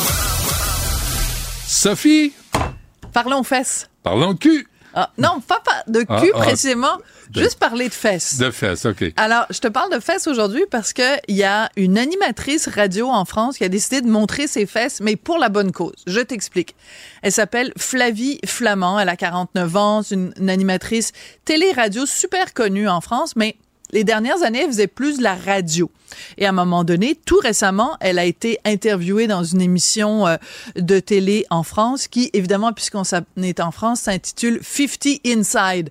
Comme un magazine d'affaires publiques. Mais peu importe, c'est pas ça le, le, le- ce qui est intéressant, c'est que donc ils ont montré l'émission a montré un extrait de l'entrevue à venir avec elle et en dessous sur la page de réseaux sociaux de l'émission, c'était rempli de commentaires des gens qui disaient qu'elle avait grossi, qu'elle avait mal vieilli, qu'il fallait qu'elle se mette au vélo, ça a donc pas d'allure puis tout ça. Et elle était vraiment écœurée de ça en disant tabarnouche, j'ai 49 ans, j'ai le corps que j'ai, j'ai la face que j'ai, voulez-vous oui. bien Ben, je- me foutre la femme. Flavie Flamand, c'est un, c'est un, c'est un pétard. Elle a d'ailleurs commencé dans le métier euh, comme mannequin. C'est Mm. une très, très, très jolie femme de 49 ans. Ben oui. Alors, pour réagir aux gens, aux crétins, aux crapules, aux cabochons, aux, aux crapets soleil, Encore. crétins, crapules, cabochons, crapets soleil, qui ont, euh, qui ont fait des commentaires déplacés sur sa personne. Elle est allée sur son propre compte Instagram. Et elle a mis une photo d'elle que je te montre à l'instant, puis que je montre aussi. Je sais pas si on veut la voir, les gens qui euh, nous regardent à la télé, mais sinon je vais la mettre moi sur mes médias sociaux. Une photo d'elle de dos, euh, toute nue. Mais elle a mis un petit cœur à la place de son entrefesse quand même. C'est Ben pas, oui, c'est pas de la euh, porno. Là. De toute façon, ben elle non. savait très bien qu'Instagram allait la, la, la censurer si elle mettait ça. Et là, elle dit, ben c'est ça mes fesses. C'est un popotin, c'est un pétard. C'est ça, c'est ça un- des fesses. Et elle dit aujourd'hui, je vous montre mes fesses. Elles sont rebondies de bonne bouffe, de plaisir enfin recouvré, de vin et de caresses, des fesses de joie, des fesses de vie pour inviter les ignorants à se taire, mais surtout, surtout pour vous dire de vous aimer. On peut-tu s'aimer? C'est beau, ça. C'est- très sympathique. C'est très sympathique. Ouais. Puis euh, c'est Richard qui m'a dit va voir euh, Flavie Flamand ce qu'elle a écrit parce que la réplique est fabuleuse. Tu sais, elle aurait pu euh, s'en prendre aux gens. Tu sais, Ouais. bon, premièrement, il y a de l'humour. Puis deuxièmement, il y a de la poésie. Puis deuxièmement, il y a de l'acceptation. Et de jolies fesses. Et de, elles sont, elles sont, ce sont de très jolies fesses, rebondies en effet. Puis j'aime quand elle dit, ce sont des fesses qui ont du vécu. Tu sais, non mais c'est c'est ça là. La- Oui. Tu sais la chanson de, Reggiani. on- on la voit, là. La femme qui est dans mon lit n'a plus 20 ans depuis 20 ans. Et les seins lourds de tant d'amour, puis tout ça. On voit Un même corps euh, a le, du vécu. le bronzage. On voit même la petite délimitation de, tu sais, Coppertone. Tu sais, la petite publicité pour Coppertone, la Ah, petite la fille petite avec le, cute, là, le ben maillot oui. qui est tiré par le petit chien. Ben bon, oui. alors Flavie Flamand, Flamand a la même chose. Mais tout ça pour dire que je trouve que c'est important d'avoir cette discussion-là Mhm. parce que il y a toutes sortes de façons de réagir à, euh, à des commentaires. Je te donne un exemple. Euh, très bientôt, à partir du 3 mars, ça va être la diffusion euh, à TVA de Sortez-moi d'ici. Donc, moi, j'ai participé à cette télé-réalité-là l'année dernière. Une des particularités, c'est évidemment qu'on est dans le fin fond de la jungle et il n'y a pas de CCM dans le fin fond de la Ah non, jungle. pas de Non, kéfur, pas rien. Il n'y a pas de kéfur, il y a pas de, t'as pas de crème, euh, t'as rien. Mm. Et euh, les premiers jours, on n'avait même pas de shampoing, on n'avait rien. Ça a été.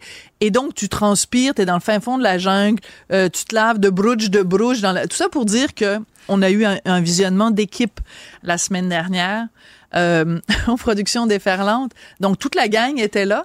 Et là, on regardait les images, puis là, je me disais, hé, taboire, ma tante, euh, c'est... non, mais c'est le fun. C'est- Et je trouve ça important. Parce que c'est sûr qu'il y a des gens qui vont dire, ah, une telle, euh, deux, Mmh. minutes. C'est- Vous irez, vous, dans la jungle avec les scorpions, puis les serpents, puis toutes les patentes. Mais c'est sûr qu'il y a des gens qui vont dire, qui vont avoir des commentaires. Donc, je me prépare avec la, la réaction Ah oui. de Flavie Flamand. Peut-être je vais montrer mes fesses. Peut-être je vais réagir plus bête. Qui va prendre la photo? Euh, je sais pas. Porte, certainement. euh, non, ça, ça risque d'être Martineau. Euh, non, Ah. mais elle, c'est un selfie qu'elle a fait avec ses fesses. Ce que je veux dire, c'est que le message de Flavie Fa- euh, Flamand qui dit aimez-vous, aimez-vous, euh, acceptez-vous. Puis faites un gros euh, bras d'honneur, là, je vais rester poli. Un Mm, gros bras d'honneur. Attends, je vais le faire comme ça, là, vous allez pouvoir prendre cette image-là. Sophie Durocher fait un bras d'honneur. C'est l'image de les- Girl Power, ça. À tous les commentateurs. Oui, la. Filles, comment fille, s'appelait, la fille, là? Je sais pas de son nom, mais, Non, mais mais la- l'image de la, de la femme. Pendant de- la guerre, là, la femme qui, qui travaillait dans une usine. Oui. Mais oui, elle avait un nom, là. Ben, C'est- elle, C'est en tout comme. Stacy de Steelworker ou quelque Ouais, chose comme ça. Ça se peut. Ben, les gens qui ont de la culture savent à quoi je fais référence, là. Ben, T'en as pas non plus. Ben, elle avait un petit foulard dans Oh, les oui, cheveux, puis elle était là comme ça. Mais bon. je me souviens pas de son nom. En fait, je l'ai jamais su son nom. Non, mais il y a- elle a un nom, cette fille-là. Je vais la retrouver, puis euh, C'est devenu comme. euh, un, la- un la- symbole de ouais, la femme, symbole. de la femme qui pendant la guerre, donc, ouais, se débrouille, qui travaillait en usine, etc. Et euh, donc, c'est un, un symbole, un symbole Naomi de Parker, pouvoir. qu'elle s'appelle. Non. Ah oui, c'est ça qu'on dit? Ah oui, Naomi Parker. Bon. Ah, si belle, Naomi- t'aurais pu faire semblant que je l'avais trouvé tout seul. Ben Tu sais, non. Pour une fois, j'aurais Euh, pas eu l'air toi- con. Toi, t'aurais pu Ben, faire semblant De- d'avoir de, de- la culture, puis des Ouais. références, puis des connaissances. C'est tout ce que je peux faire, c'est semblant. Mais Naomi Parker. Naomi qui- Parker. qui est Alors, ça pour dire que, ouais, c'est ça. Euh, Aimez-vous, mesdames, messieurs Ouais. aussi, Ben oui. euh, célébrer votre, Mais, votre- mais, mais on se fait pas écœurer, nous autres, avec ça. Tu sais, on se fait Ah, pas achaler. quand même C'est un juste- peu. Ah, pas bien, bien. Moins que nous, mais quand même ah, un pas peu. vraiment. Puis, Quand même un c'est peu. comme c'est facile pour nous autres de dire, va chier. Oui, c'est ça, mais- ça, ça- je tu, tu- tu- tu parles, de- parles à un mur, parle à ma main. Mais vous autres, les femmes, c'est sans arrêt. Non, c'est tout le temps, J'ai jamais, jamais connu une femme dans la sphère publique qui m'a pas dit, ah, je me, f- j'ai reçu On des se fait messages. écœurer. Ouais, ouais, c'est ça. C'est l'autre que nom, c'est là? Rosie de Riveter. Rosie, voilà, c'est ça. Ben oui. C'est Rosie. Merci, C'est. Rosie de Riveter. OK, merci, euh, Sybelle. Bon, Rosie parfait. de Riveter. Voilà, c'est ça. Qui, qui, euh, Ben, J'étais pas loin, hein? T'es- J'étais oui, là de t'étais Steel loin. Worker, mais bon. Non, de Riveter. The Riveter. Oh. Alors, tout ça pour dire que euh, aimez-vous. Et puis, euh, si la seule chose que vous avez à faire quand euh, quelqu'un apparaît à la télé, c'est de dire Oh mon Dieu, a mal vieilli, Mm. rappelez-vous que c'est toujours mieux quand même de vieillir que de mourir. Mais c'est quoi le but d'envoyer sens- ce, ce genre de message-là? Qu'est-ce qu'on espère? Une fois que tu as envoyé cette cochonnerie-là Mm. à, une femme, là, puis dire Ah, t'as t'as vieilli, t'as un gros cul. Tu t'a- tu t'attends à quoi comme résultat? Qu'est-ce que tu espères? Lui faire de la peine, l'insulter? Mais c'est parce la que ces gens-là, ces gens-là, moi j'aimerais, ces gens-là, ils devraient mettre là, une photo d'eux pour qu'on voit. Ouais. Moi, ça m'est déjà arrivé à un moment donné. Une photo de leur péteux, voir. Non, mais leur péteux. Il y a déjà une dame qui m'avait écrit, j'étais pa- passée à je sais pas trop quelle émission de télé, peu importe. Puis elle m'avait écrit en disant, oh, mais là, vos cheveux, c'est trop foncé, ça vous vieillit, puis votre maquillage. Je pense que le monde à l'envers. Puis là, votre maquillage, là, ça vous, c'est trop, ça vous vieillit, puis là, vous êtes mal maquillé, puis tout ça. Fait que là, j'avais répondu très poliment. J'avais dit, madame, je vais accepter ce genre de commentaire-là dès l'instant où vous allez m'envoyer une photo de vous Mm. et que moi, je vais pouvoir aussi très allègrement commenter la couleur de vos cheveux, votre coupe de cheveux, la façon dont vous êtes maquillé, la quantité de rides que vous avez sur votre visage. Ouais. Parce que c'est un- donnant-donnant. C'est pas vrai que toi, tu vas me donner un char de caca, puis que moi, je pourrais pas te donner un Mais- char de caca en retour. mais est-ce que c'est pas- vrai- C'est pas unilatéral, le char de caca, là. Est-ce que c'est vrai que c'est Catherine Dorion que t'avais écrit? Non! Ah, c'est une blague. Non, ça, c'est vraiment pas drôle. Oh, c'est une blague, veux-tu arrêter? Non, mais il y a plein de choses sur lesquelles on peut attaquer, euh, critiquer, ou ridiculiser, ou mépriser, ou, euh, ou dénoncer blague. Catherine Mais Dorion. dénoncer les médias, tu sais, c'était sa spécialité. Ben moi, oui, je t'aurais dénoncé. J'ai déjà répondu dans une de mes chroniques, j'avais répondu. Non. moi- Mais, mais, En fait, mais- Sophie, c'est moi- pas moi pas son genre. écrit. Ah, c'est toi? Oui. Euh, Tes cheveux sont trop foncés, puis euh, t'as Ah, l'air- Huguette de Brassard, c'est moi, toi, C'est moi, finalement? Huguette de Brassard. J'avais écrit. Je l'avoue, finalement. T'es comme le Tutsi de la, de la médisance. Oui, ben je m'étais mis une perruque. Tu t'es mis une perruque. Mais de la bonne couleur, j'étais pas foncé. Ouais, ouais. Tu en tout cas. Ah, ouais. C'est une plaie, ça. C'est un- c'est une plaie quand t'es C'est dans une la sphère publique. Une plaie, de- de une plaie totale. Et son- euh, on invite euh, tous ces... Mais ça, mais c'est rien. Te rappelles-tu, je l'ai déjà raconté plusieurs fois, mais quand il y avait eu l'affaire Joël Legendre, à un moment donné, j'avais écrit une chronique en disant que, bon, ça avait pas vraiment d'allure ce qu'il avait fait, mais je sais que c'est dans son passé, mais... Et les, les tinamis de Joël Legendre étaient très intenses. Il y a, il y a vraiment des gens qui l'aiment, qui sont très intenses. Ouais, je ouais, dis ouais, pas tous les gens qui l'aiment. Mais il y a une dame qui m'avait écrit en disant, je vous souhaite un cancer. Ah oui, c'est vrai. C'était c'était spécial. Ben, à, à- je- à tout prendre, j'aime mieux avoir des commentaires sur mon physique que de me faire dire que je- on me Mais- souhaite mais un cancer. Est-ce que tu as eu des commentaires sur tes fesses? Ah, ben, je les ai pas montrés encore. Attends deux secondes, C'est ça toi. le secret. Attends deux secondes quand je vais. S'il vous plaît. Lève le. Ben, Ben là, franchement, OK. je vais faire ça de Je façon Je t'ai euh, fait chanter. artistique. Je t'ai fait chanter, puis, euh, je me dis. ah, Non, tu me feras jamais. Ah, t'as chanté. Ah, j'ai chanté. Je pensais que tu voulais dire me faire chanter dans ben le non. sens premier de chantage. Mais jamais. Mais Jamais. même pas. Euh, Huguette de Brassard. Merci. Merci, Sophie. Merci à toutes les gars, à Stéphanie, à Sibelle, à Tristan, Jean-François. Puis on se reparle demain. Il y a Yasmine Abdel-Fadel qui suit drette là à l'instant.